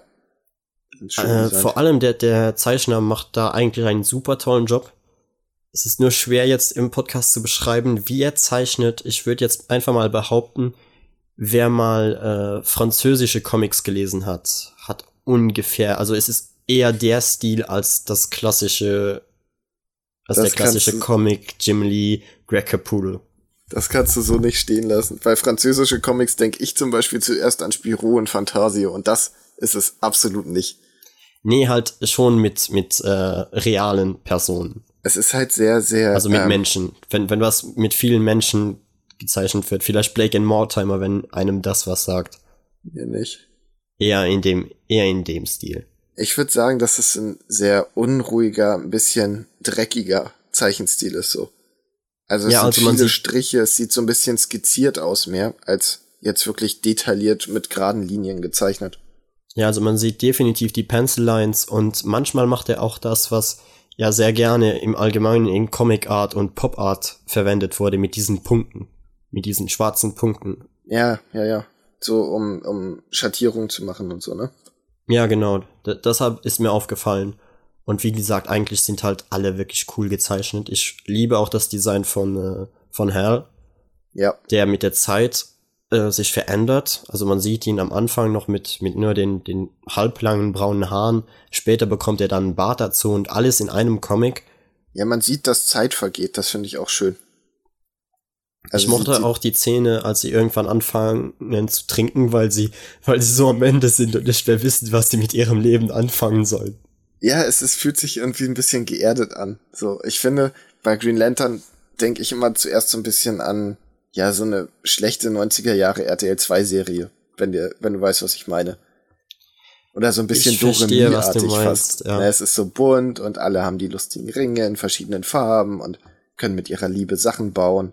Ja, so. aber da würde ich eigentlich ein wenig widersprechen, weil eigentlich waren die Green Lantern das schon seit seit Jahren wirklich nicht mehr. Aber ja, aber das locker das seit über ja 20, 30 Jahren sind sind die Green Lantern wirklich ernst zu nehmen. Ja, be bevor ich Comics gelesen habe, kannte ich den furchtbaren Realfilm, in dem es im Prinzip immer wieder gesagt wird, hier, nimm deine Willenskraft, nimm deine Willenskraft und es ist alles knallebunt. Ja, den habe ich auch nie gesehen. Aus den gleichen Gründen, warum ich mir auch Iron Fist nie angeschaut habe. Ja, den musst du eigentlich fast mal gesehen haben. Egal. Nee. Nein, wir reden jetzt nicht über den Film, aber auf jeden Fall ist es in diesem Comic halt richtig schön geerdete Geschichte. Ja, was heißt geerdet? Haha, es, spielt im Weltraum, aber es fühlt sich, die, die Figuren fühlen sich halt greifbar an und sind nicht die Strahlemänner oder so.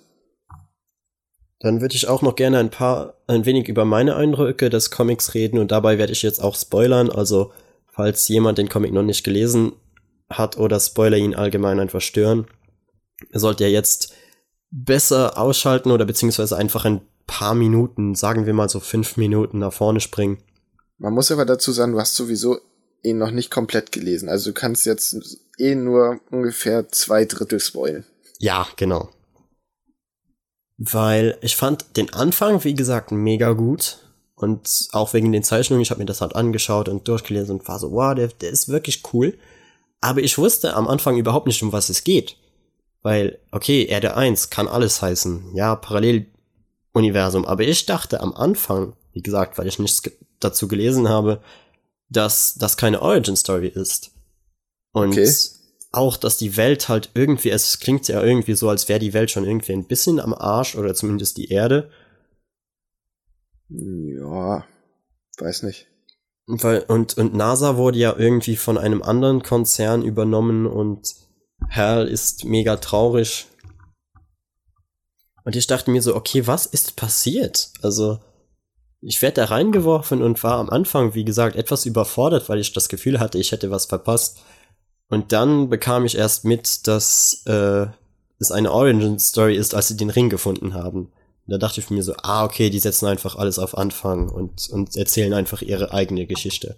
Aber sie setzen es ja eben nicht komplett auf Anfang. Das finde ich ganz cool, dass du die ganze Zeit den ganzen Comic über denkst, okay, was ist da vorher passiert? So, es, es fühlt sich halt an, als wird es wird das ganze Universum schon länger existieren. Ja, und eben. Hell ist halt einfach neu so. Ja, genau, das ist, ist halt, irgendwie ist was drin schon passiert, aber es wird halt in dem Comic nicht erklärt und man hat jetzt aber auch nicht wirklich was verpasst. Ja. Und äh, dann, als er den Ring dann eben findet, erste Sache, wo ich mega verwirrt war, war so, wie kommt er jetzt von dem, vom Weltall auf den anderen Planeten? Also wie wurde er gefunden? Ich meine, es ist, ist eine kleine Sache, aber vielleicht habe ich das dann auch falsch verstanden. Das ist, weil sein Ring ein Notsignal gesendet hat, was, wie hieß er, Kilowog? Kilowog? Ja, Kilo, Kilowog, irgendwie so. Der, ähm, sein Ring hat das empfangen und deshalb hat er ihn da abgeholt quasi. Ach so, ja, das muss ich dann irgendwie im, im Text falsch verstanden haben oder so. Wird auch nur ganz kurz erwähnt. Und dann noch die andere Sache, die ich halt krass fand, es ist ein relativ langer Comic, oder? Geht, normale Länge. Ich guck mal eben, wie viele Seiten der hat. 104, äh, 48. Ja, das ist dann doch aber schon nicht mehr ein normaler Comic. Also das ist schon eher ein Paperback-Material. Ja, ja, es ist halt ein Paperback, klar. Das, ja, ich habe ihn ja auf Englisch gelesen und da ist es ja dann halt eher unüblich, dass sie was in, als Paperback veröffentlichen, beziehungsweise ah, okay. in solchen Längen veröffentlichen. Weil ich war so bei, bei Seite 70 oder so und war so, okay, der geht, der geht schon lange. Ja, und ich schätze, er ist auch mit dem ersten Paperback in Deutschland nicht zu Ende. Zumindest hoffe ich, dass es weitergeht. Na, ich würde auch sagen, dass, dass sie da aber wahrscheinlich noch mehr draus machen. Und dann fand ich es irgendwie krass, wie viel sie dann irgendwann einbauen. Weil das Pacing fand ich fang, äh, fing am Anfang sehr schön an. Und auch, dass äh, Hals äh, Kameraden ihn nicht mehr reinlassen wollten, fand ich eigentlich eine gute Begründung. Ja, fand ich auch. Das war mega bitter und eigentlich könnte man fast sagen unmenschlich, aber trotzdem irgendwie verständlich, warum sie das machten. Ja, das war eine gute Szene. Und dann kommt er halt zu Kilowog, der ihm dann was über die Lantern erzählt. Und dann passiert alles irgendwie mega schnell. Dann kommen auf einmal die Manhunter, also diese riesigen Roboter, und sie fliegen weg. Sie lernen. Jetzt nicht alles detailgenau verraten. also. Ich sagte ja, dafür, deshalb, ich werde jetzt halt spoilern. Ja, du musst ja nicht so komplett spoilern. Du kannst ja einfach anreißen, was passiert. Ich weiß es ja. Da können wir kurz drüber quatschen. Ja, sie kommen halt zu, zu der einen Person und dann werden sie da wieder weggenommen und dann landen sie wieder auf einem anderen Planeten. Da werden sie da wieder irgendwie eingesperrt und getrennt und dann trifft Hal wieder eine andere Person und ich dachte mir so, Moment, also wir haben angefangen irgendwo gemütlich auf einem, auf einem, keine Ahnung, einem riesigen Stein im Weltall. Ja. Und jetzt sind wir mittlerweile durch, durch drei oder vier Planeten durchgeflogen, haben eine Unmenge an Charakteren kennengelernt, die immer auch so, nur so mega kurz drin waren und dann wieder weg sind. Und ich war leicht überfordert, musste ich sagen. Ja, kann ich verstehen. Das ging mir auch so, weil ich fand das eigentlich ganz cool, weil ähm, das, das baut halt auf und du bist halt jetzt noch an dem Punkt, wo es halt so, so diese, wie so eine Trainingssequenz quasi. Es geht Schlag auf Schlag auf Schlag und ganz viele Sachen passieren. Na, und du siehst es quasi fast wie, wie in so einer, ja, in so einer Schnittmontage. Ähm, ja, genau, das Pacing fängt halt, also hebt halt irgendwann an und hört dann nicht mehr auf anzuheben. ja. Aber es, es wird noch wieder langsamer werden. Beziehungsweise es, es kommt dann zu, ja, zu dem großen Finale und das, das wird so ein bisschen, bisschen mehr ausgearbeitet und so. Und du kriegst noch die äh, Hintergründe, warum, was ist mit Hell passiert, warum will er nicht auf die Erde ähm, und was hat's mit den Lanterns auf sich und sowas. Und eine Sa Sache wollte ich noch erwähnen, die ich wirklich merkwürdig fand, also einfach ungewohnt für eine Lantern-Story. Wie gesagt, ich habe den Comic noch nicht gelesen, kann sein, dass die noch vorkommen. Aber der Lantern Corps gilt ja eigentlich als tot. Mm, ja, kann man so sagen. Und das in einem Green Lantern Comic fand ich irgendwie merkwürdig. Ich finde aber, das ist eine, irgendwie eine coole Prämisse, weil das weil zumindest mein Interesse geweckt hat. Klar ist das eine interessante Prämisse, aber dann hat, kann man es schlecht überhaupt noch Green Lantern nennen. Ja, es geht ja um eine Green Lantern, also das, das kann man so ja nicht sagen. Ja, es geht. Man könnte es, es jetzt um nicht paar, das Green Lantern Corps nennen. Das ja, stimmt. genau. Also es- ich fand das einfach wirklich am Anfang schockierend, dass sie den komplett weglassen und dass er eigentlich schon fast das Wichtigste der ganzen Green Lantern Saga ist. Und ja. Aber ich fand das cool, dass er dadurch halt selber rausfinden muss, was hat's mit dem Ring quasi auf sich. Gut, Kilowog sagt ihm ein bisschen was, aber dass die Der so ausprobieren müssen. Genau. Und dass es halt nicht so ist wie, oh, da ist dein Ring übrigens, du wirst jetzt gerufen, das Korps sagt dir mal schnell, hier hast du deine Bedienungsanleitung, jetzt kannst du ein bisschen trainieren und bums, so geht's. Sondern dass er halt selber nicht genau weiß, was kann das. Dass er am Anfang ja sogar im All quasi einmal ihm die Energie mehr oder weniger ausgeht und so. Also ja, es war wirklich ein, ein schöner Comic. Ich weiß Ja. nicht, ob ich jetzt nur die Zeit finden werde, beziehungsweise das Interesse, ihn fertig zu lesen. Aber die Zeit, wo ich ihn gelesen habe, hat er mir wirklich gut gefallen. Also ich würde auch sagen, lohnt sich. Fand ich deutlich besser als Superman Erde 1. Ja, und ist, wenn ich so drüber nachdenke, seit langem mal wieder ein Comic, den ich so random einfach angefangen habe zu lesen, der mir wirklich praktisch sofort gefallen hat. Was unter anderem auch an den grandiosen Zeichnungen liegt, würde ich sagen. Kann sein. Und das Schöne bei solchen Paralleluniversen ist ja auch immer, dass sie mehr Konsequenzen haben können. Ja, Das war ja damals schon bei Flashpoint so. Das war einfach mega geil, dass da niemand mehr einen Fick gegeben hat. Die waren so, ja, Superman. das, das, das Ende wird sowieso irgendwann kommen, also können wir in diesem Comic machen, was wir wollen. Ja. Und das würde ich mir eigentlich wünschen für mehrere DC und Marvel-Reihen, dass halt Geschichten auch irgendwann ein Ende finden und dann meinetwegen einfach wieder rebootet werden, aber dass Sachen mehr Konsequenzen haben können und Charaktere auch mal sterben können und tot bleiben. Oh, lass uns da mal ein Special zu machen, ja? Da habe ich Bock drauf. Tod und Wiederbelebung. Nee, Konsequenzen bei Marvel und DC. Das Von mir aus gerne. Reden wir jetzt noch nicht zu viel drüber. Da Nein. machen wir noch mal was. Als großes Thema, wenn wir mal nicht so einen Arsch voll News und Themen haben. Redest du dann noch über Super Sons und dann äh, mache ich das Ende mit Castlevania und dann reden wir ganz, ganz kurz nochmal über den Deadpool-Cut. Okay, also, ähm, ja, Super Sons. Ich weiß nicht, den ersten hast du wahrscheinlich auch nicht gelesen, ne? Hey, nö. Du findest Damien Kacke oder so war das doch, ne? Hast Ich finde ihn keine nicht Ahnung von kacke, aber er ist einfach ein arrogantes, sinnloses Rotzgör. Ja, aber man weiß ja warum. Also wenn du so aufgewachsen wärst, wärst du auch ein arrogantes Rotzke. Ja klar wäre ich ein arrogantes Rotzgör. Ich hatte voll meinen Spaß dabei, aber Ähm, trotzdem. Ja, also ich, ich fange jetzt erstmal an, zusammen, worum es geht. Bei Super Sons geht es darum, dass äh, Superman einen Sohn hat, nämlich John, und Batman hat einen Sohn, Damien. Und was bietet sich da mehr an, als zu sagen, hey, die beiden machen ein Team ab? Klingt wie die schlimmste Idee ever, ich sag's nur. Nein, das klingt wie eine großartige Idee.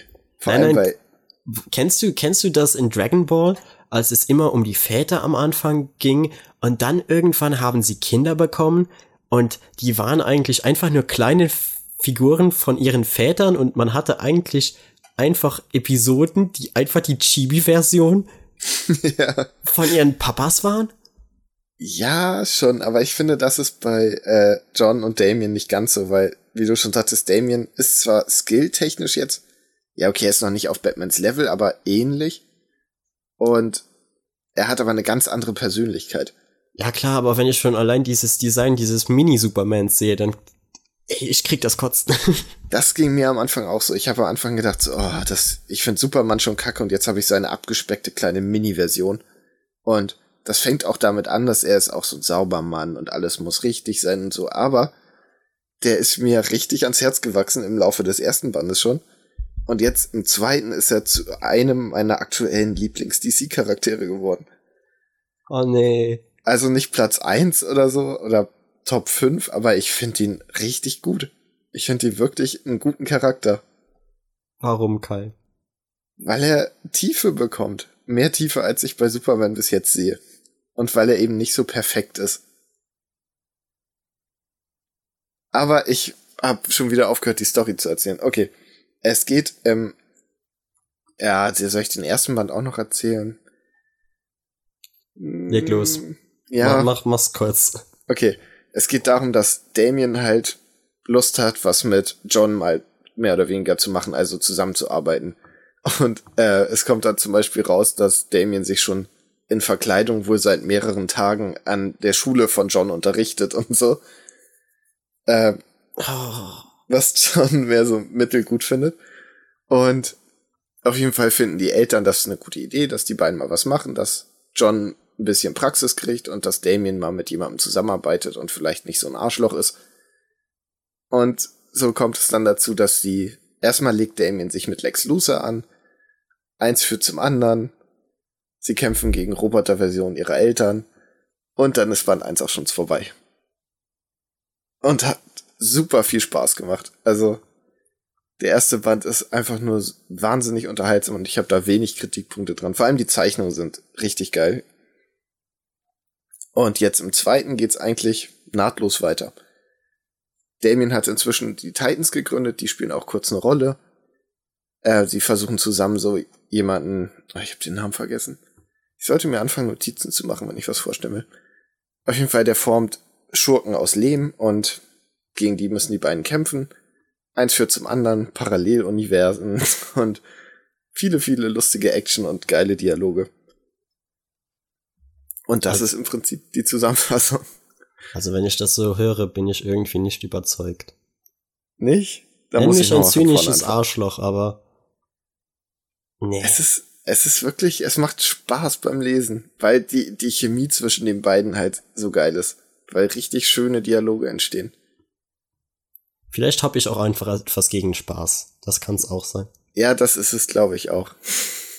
Ich bin einfach, ich bin einfach ein edgy Teenager und niemals mehr da rausgekommen. Deshalb gefällt mir wahrscheinlich Titans auch zu Teil. Ja, richtig. Du magst nur diese Szene, ne? Den blauen Look findest du geil.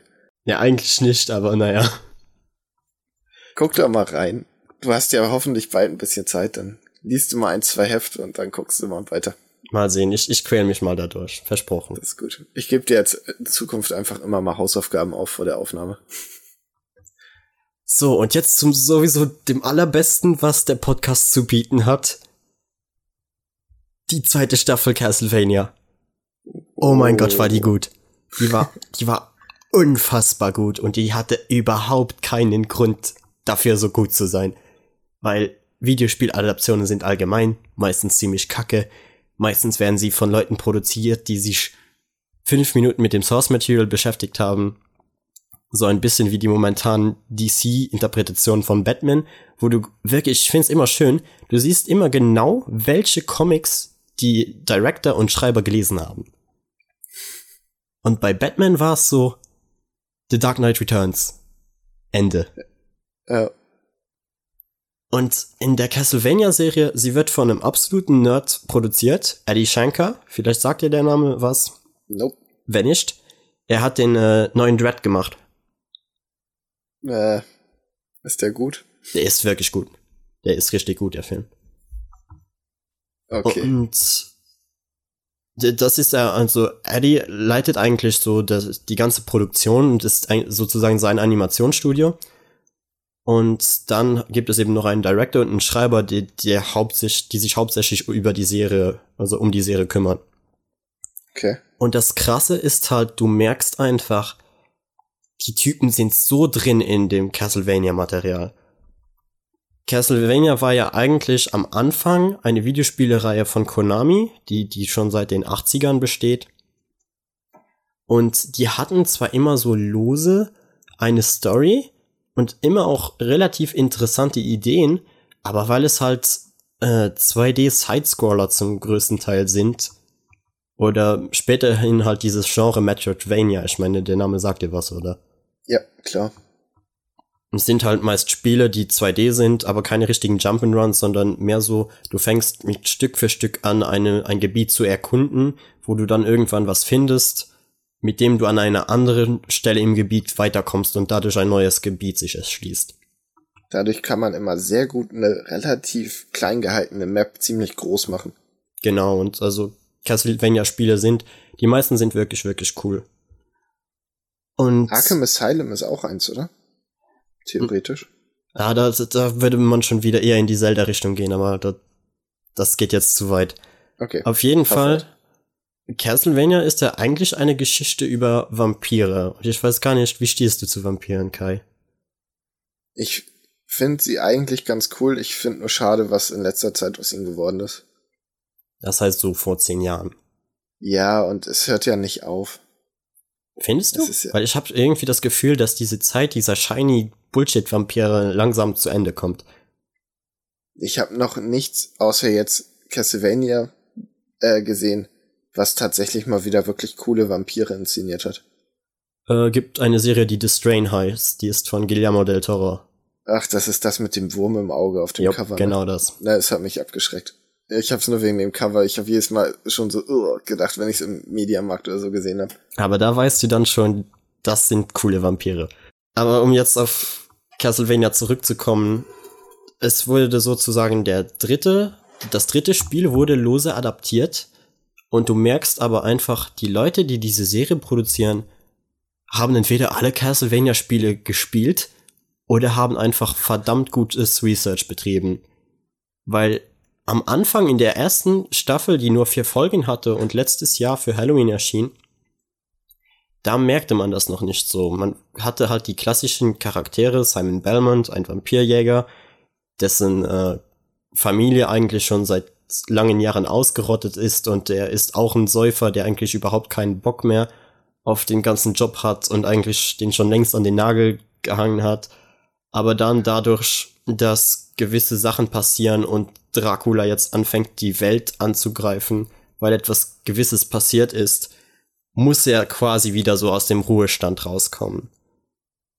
Und ihm helfen dabei der Sohn von Dracula, genannt Alucard, wieder sehr, sehr kreativ, ne? Ja, sehr. Und Cypher, eine, eine Magierin. Und eigentlich handelt die erste Staffel davon, wie diese Charaktere sich überhaupt kennenlernen und wie die sich finden. Ich habe sogar die erste Folge heute noch geguckt, weil du ja gefragt hast, ob ich es noch schaffe, sie zu sehen.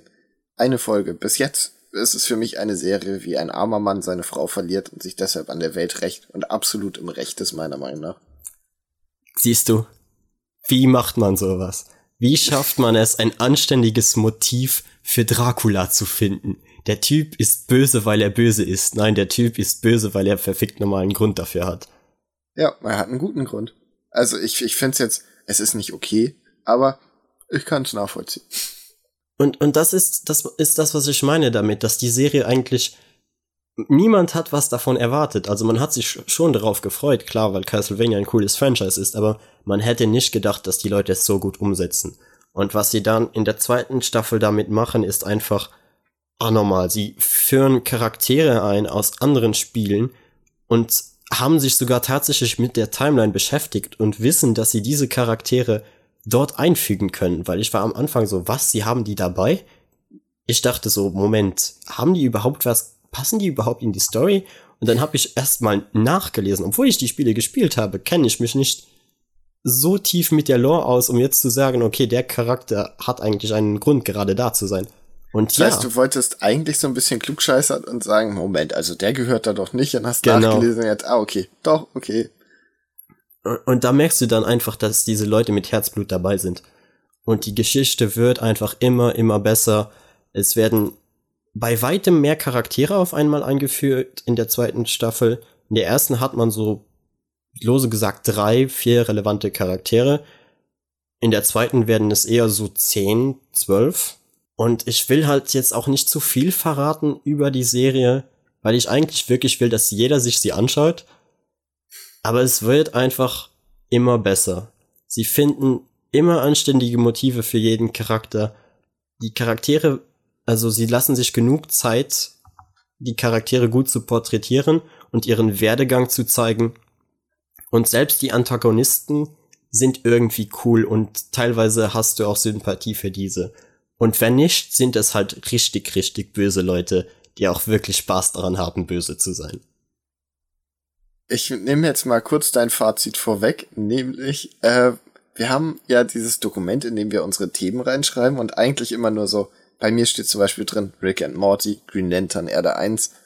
Und du hast reingeschrieben, Castlevania Staffel 2, oh yeah, Cast geil, Musik geil, Animation geil, alles geil. Und genau so ist es. Die Musik ist super, die Sprecher sind fantastisch, die Charaktere sind super geschrieben und irgendwie haben sie es auch noch in dem Budget geschafft, dass die Animationen gut aussehen. Ich glaube, ich habe in zwei Szenen oder so Animationen gesehen, wo ich mir so dachte, äh, die gehen gar nicht. Aber wenn das nur zwei sind in einer Serie von zwölf Folgen, dann, dann hast du einen fantastischen Job gemacht. Auf jeden Fall. Ja, also Empfehlung, ja. Ich werde es auch auf jeden Fall weiterkommen. Definitiv. Die erste Folge war gut. Definitiv. Also, wer, wer irgendwas für Vampire übrig hat, ich schätze mal, die Leute, die Castlevania mögen, haben die Serie eh schon gesehen. Aber auch andere Leute, die sich einfach für gute Animationsserien für Erwachsene interessieren, seht euch diese Serie an. Vor allem richtige Vampire. Das sind keine hübschen Teenager mit Sixpack, sondern das ist schon so das Gentleman-Monster-Vampir. Ja, es, sagen, sie sind ja irgendwie schon hübsch teilweise. Ja, Dracula aber nicht. Das ist es ja. Sie sind halt richtige, richtige Gentlemen. Aber sie sind halt nicht diese, diese shiny Boys aus Twilight. Aber es geht mir auch langsam gegen den Strich, immer wieder Twilight referenzieren zu müssen, wenn man über Vampire redet, weil ich mir denke, okay, die Filme sind jetzt auch schon fast alle zehn Jahre alt. Irgendwann können wir doch aufhören, darüber zu reden, oder? Ja, aber sie haben so einen irreparablen Schaden ja, angerichtet am Image der Vampire. Das ist einfach, das geht nicht so schnell wieder weg. Leider war. Aber wenn du, du hast, magst Vampire, Ja, ne? absolut. Ne? Hast du vielleicht mal American Vampire gelesen? Äh, American Vampire. Äh, das, nein, ich kenne den Film, das ist das in der Neuzeit, ne? Das ist ich vor allem ein Comic von, ich glaube Scott Snyder, wenn ich das richtig gesehen habe heute in der Buchhandlung. Ja, ich kenne ich kenn den Film. Und da davon. war ich drauf und dran, den mitzunehmen. Aber ich mag halt die eher die klassischen Vampire in dem 18., 19. Jahrhundert. Die liegen mir einfach mehr. Ja, okay. So diese Schloss. Ja, die, die wie einmal so. einer auf YouTube gesagt hat, den ganzen Teil nichts anderes zu tun haben, als Pink Floyd Musik zu hören und depressiv zu sein. Dark Side of the Moon in Dauerschleife. äh, ich finde, Vampire sind eigentlich ein sehr cooles Thema. Ja, und du kannst ja eigentlich auch so viel mit denen machen, obwohl du eigentlich ja immer so praktisch dieselben Tropen hast, schaffen es Leute, die sich wirklich, die es wirklich wollen, interessante Charaktere aus Vampiren zu stellen. Entweder sind sie jetzt unbesiegbar oder sie haben Probleme damit, dass sie unsterblich sind. Es sind immer so ein wenig die gleichen Themen, aber man kann sehr viel daraus machen. Das stimmt. Man kann sogar sehr gute Komödien daraus machen. Kennst du Vier Zimmer, Küche, Sarg? Ich kenn's, aber hab's leider nie gesehen. Den musst du auch mal gucken. Ja, ich weiß, ist, ich könnte wahrscheinlich viel dabei lachen. Es ist äh, ein Joke daraus, den spoil ich jetzt einfach mal, nehme ich mir mal raus, ist glaube ich auch ein Meme geworden. Und zwar geht es darum, warum äh, Vampire das Blut von Jungfrauen bevorzugen. Äh, sagt der eine so, ja, du willst ja auch lieber ein Sandwich essen, mit dem noch keiner Sex gehabt hat. Was ich absolute legitime Begründung finde. Das stimmt schon irgendwo. Und weißt du, von wem der Film ist? Ähm, ah, ja. Der ist von White Titty. Mir fällt der Name nicht Genau. Der, der später Tor gemacht hat. Und meiner Meinung nach, ja, ich weiß, viele finden ihn scheiße. Ich finde, es ist der erste Torfilm, der nicht zum Kotzen langweilig war. Ich fand war. ihn auch gut. Und ich fand ihn auch witzig. Und da merkst du dann halt auch, ja. dass jemand dabei war, der wirklich ein Händchen dafür hat, lustige Dialoge zu schreiben. Das stimmt. Und auch die lustigen Szenen gut eingebaut hat. Ich würde dann auch sagen, wir springen von der einen Comic-Verfilmung sofort wieder zur nächsten, beziehungsweise von der von vorher. Meine Überleitungen heute sind grausam aber ihr müsst damit leben. Die ist wirklich schlecht. Nämlich Deadpool 2. Du hast so gut angefangen, Max. Was ist passiert? Ey, du machst keine Überleitung. Nee, ich, ich guck mir dein Trauerspiel an. Dann leidet ihr jetzt alle mit mir. Also, Deadpool 2 Super Duper Cut. Genau. Wie gesagt, Achtung, Spoilerwarnung, wenn ihr Deadpool 2 noch nicht geguckt habt, dann schämt euch sowieso und holt das nach. Das ist ein super Film. Ja, vor allem im PG-13 Cut. Der wird sicherlich super. Ne, also ihr könnt jetzt ausmachen, wenn ihr nicht gespoilt werden wollt. Danach wird wahrscheinlich nichts mehr kommen. Also für alle, die uns jetzt verlassen, ciao. Tschüss. Noch einen schönen Tag kurz warten. oder schönen Abend. Bye. Ja, super duper Cut. Du hast nämlich an Deadpool 2 auch im Kino geguckt gehabt eigentlich, ne? Äh, ja, ich habe beide im Kino gesehen. Und Und wie fandst du ihn? ich fand die mega lustig. Den zweiten. Vor allem, was ich damals schon beim ersten super fand, war, ich bin einer dieser Leute, die Deadpool lange, lange vorher kannten. Und das tat richtig in der Seele weh, weil Deadpool so ein cooler Charakter ist und so lustig ist und niemand den kannte. Du konntest mit niemandem, wirklich mit niemandem über Deadpool reden. Ja. Das hat einfach niemand gekannt und der hat auch niemand die Witze verstanden. Teilweise habe ich Comics, da war ich damals noch, keine Ahnung, das ist jetzt locker sechs, sechs Jahre her oder so. Da habe ich dann teilweise Comics mit zur Schule gebracht in meine Klasse und die meinen Freunden ausgeliehen, dass die auch über Deadpool lachen können. Einfach damit du die Jokes bringen kannst. Ja, aber auch einfach, dass wir gemeinsam darüber reden können, wie cool das ist. Und hat funktioniert. Ja, und kurz danach kam ja dann auch irgendwann der Film raus. Also erstmal diese, diese CG-Planung, Sequenz, die ja eigentlich dann Die auch der war auch Grund so war, warum, weil die einfach so gehypt wurde, dass sie dann einfach sagten, okay, wir müssen diesen Film jetzt einfach rausbringen. Wir machen das jetzt einfach. Ich fand's auch so gut. Und dann mit dem zweiten, ich weiß jetzt nicht, ob ich ihn besser finde. Ich würde sagen, nein, aber schlechter finde ich ihn eigentlich auch nicht. Nee, ich finde, der setzt nämlich genau da bei dem Niveau an und macht es einfach super weiter. Er macht es super duper. Genau. Ja, und ich wollte eigentlich hauptsächlich über die Unterschiede reden, Ja. weil ja eigentlich haben, schätze ich mal, die meisten Leute Deadpool 2 jetzt schon gesehen. Und wenn nicht, hören sie ja jetzt sowieso nicht mehr zu. Ja, eben. Ich finde, dass der Super Duper Cut, ähm, der verändert den Film jetzt nicht grundlegend, aber es macht viel einfach viel mehr Sinn. ich musste sagen, als ich ihn gesehen hatte, war ich so, ähm, okay, welche Szenen waren da denn jetzt nicht im Film drin? Echt? Mir sind richtig viele aufgefallen. Mir überhaupt keine, weil der Film mit dem Super Duper Cut trotzdem noch immer so einen guten Fluss hat. Zum Beispiel die erste Szene, die ich so erwähnen könnte, ist die, wo er bei diesen, äh, bei dieser japanischen Mafia rein in- durchs Fenster gesprungen kommt und ja erschossen wird. Und da springt er späterhin einfach wieder raus und im Super Duper Cut bleibt er noch kurz liegen, stellt sich tot und macht noch irgendwelche Jokes. Genau. Ja, solche Kleinigkeiten fand ich auch ganz gut. Aber es gibt ja auch richtige Szenen, die, die gefehlt haben. Ja, sowas mit dem, äh, mit dem Jungen, der in die Anstalt kommt, ne? Genau, hier wusste man sofort, ich habe seinen Namen gerade vergessen, ich überlege schon die ganze Zeit. Wie ist er denn nochmal? So nennen wir ihn Firefist. Ähm, hier siehst du halt von Anfang an schon, dass der Junge halt misshandelt wird und was da passiert, was du ja im eigentlichen Film so später in kurzen Rückblenden nur gesehen hast. Ja, genau, und die haben die Rückblenden dann, glaube ich, auch nicht nochmal im Super Duper Cut eingefügt, ne? Die haben Ich die dann rausgenommen. Ja, Macht eigentlich mehr Sinn. ja, wozu auch? Du hast es ja schon gesehen. Ja, genau. Und es gab viel, also viel mehr nicht, aber es gab ein bisschen mehr von, oh, wie der Name, die das Mädchen mit den kurzen Haaren, was jetzt mit Yukio zusammen ist. Keine Ahnung. Die, Le die, die Lesbe. Neo Geo Teenage Warhead irgendwie so. Ja, Teenage Echt? Warhead irgendwas. Ja, da gab's ja zum Beispiel Negasonic Teenage Warhead. genau ähm, Neo Geo Teenage Warhead wäre auch ein geiler. Ähm, es gibt ja zum Beispiel diese Szene, wo Deadpool in der Küche ist und hier Kolossos die Seife gibt schon und solche Sachen. Das ist bestes Foreshadowing, Mann. Ja, vor allem wenn Das man den, den eigentlichen Cut, äh, Cut schon kannte.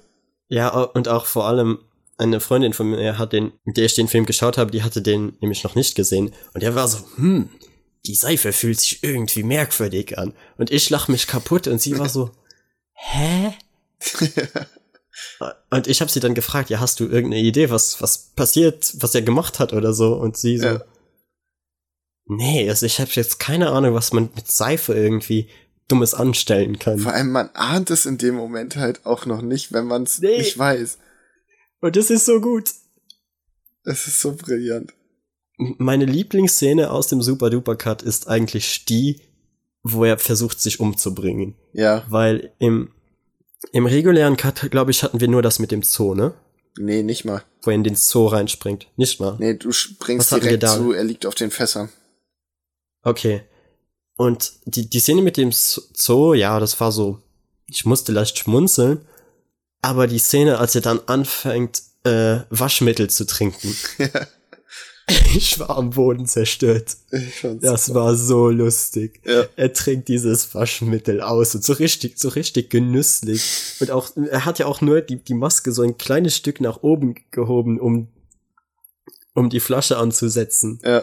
Und dann trinkt er die ganze Flasche leer an Waschmittel. Und ich weiß nicht, warum ich das so lustig finde.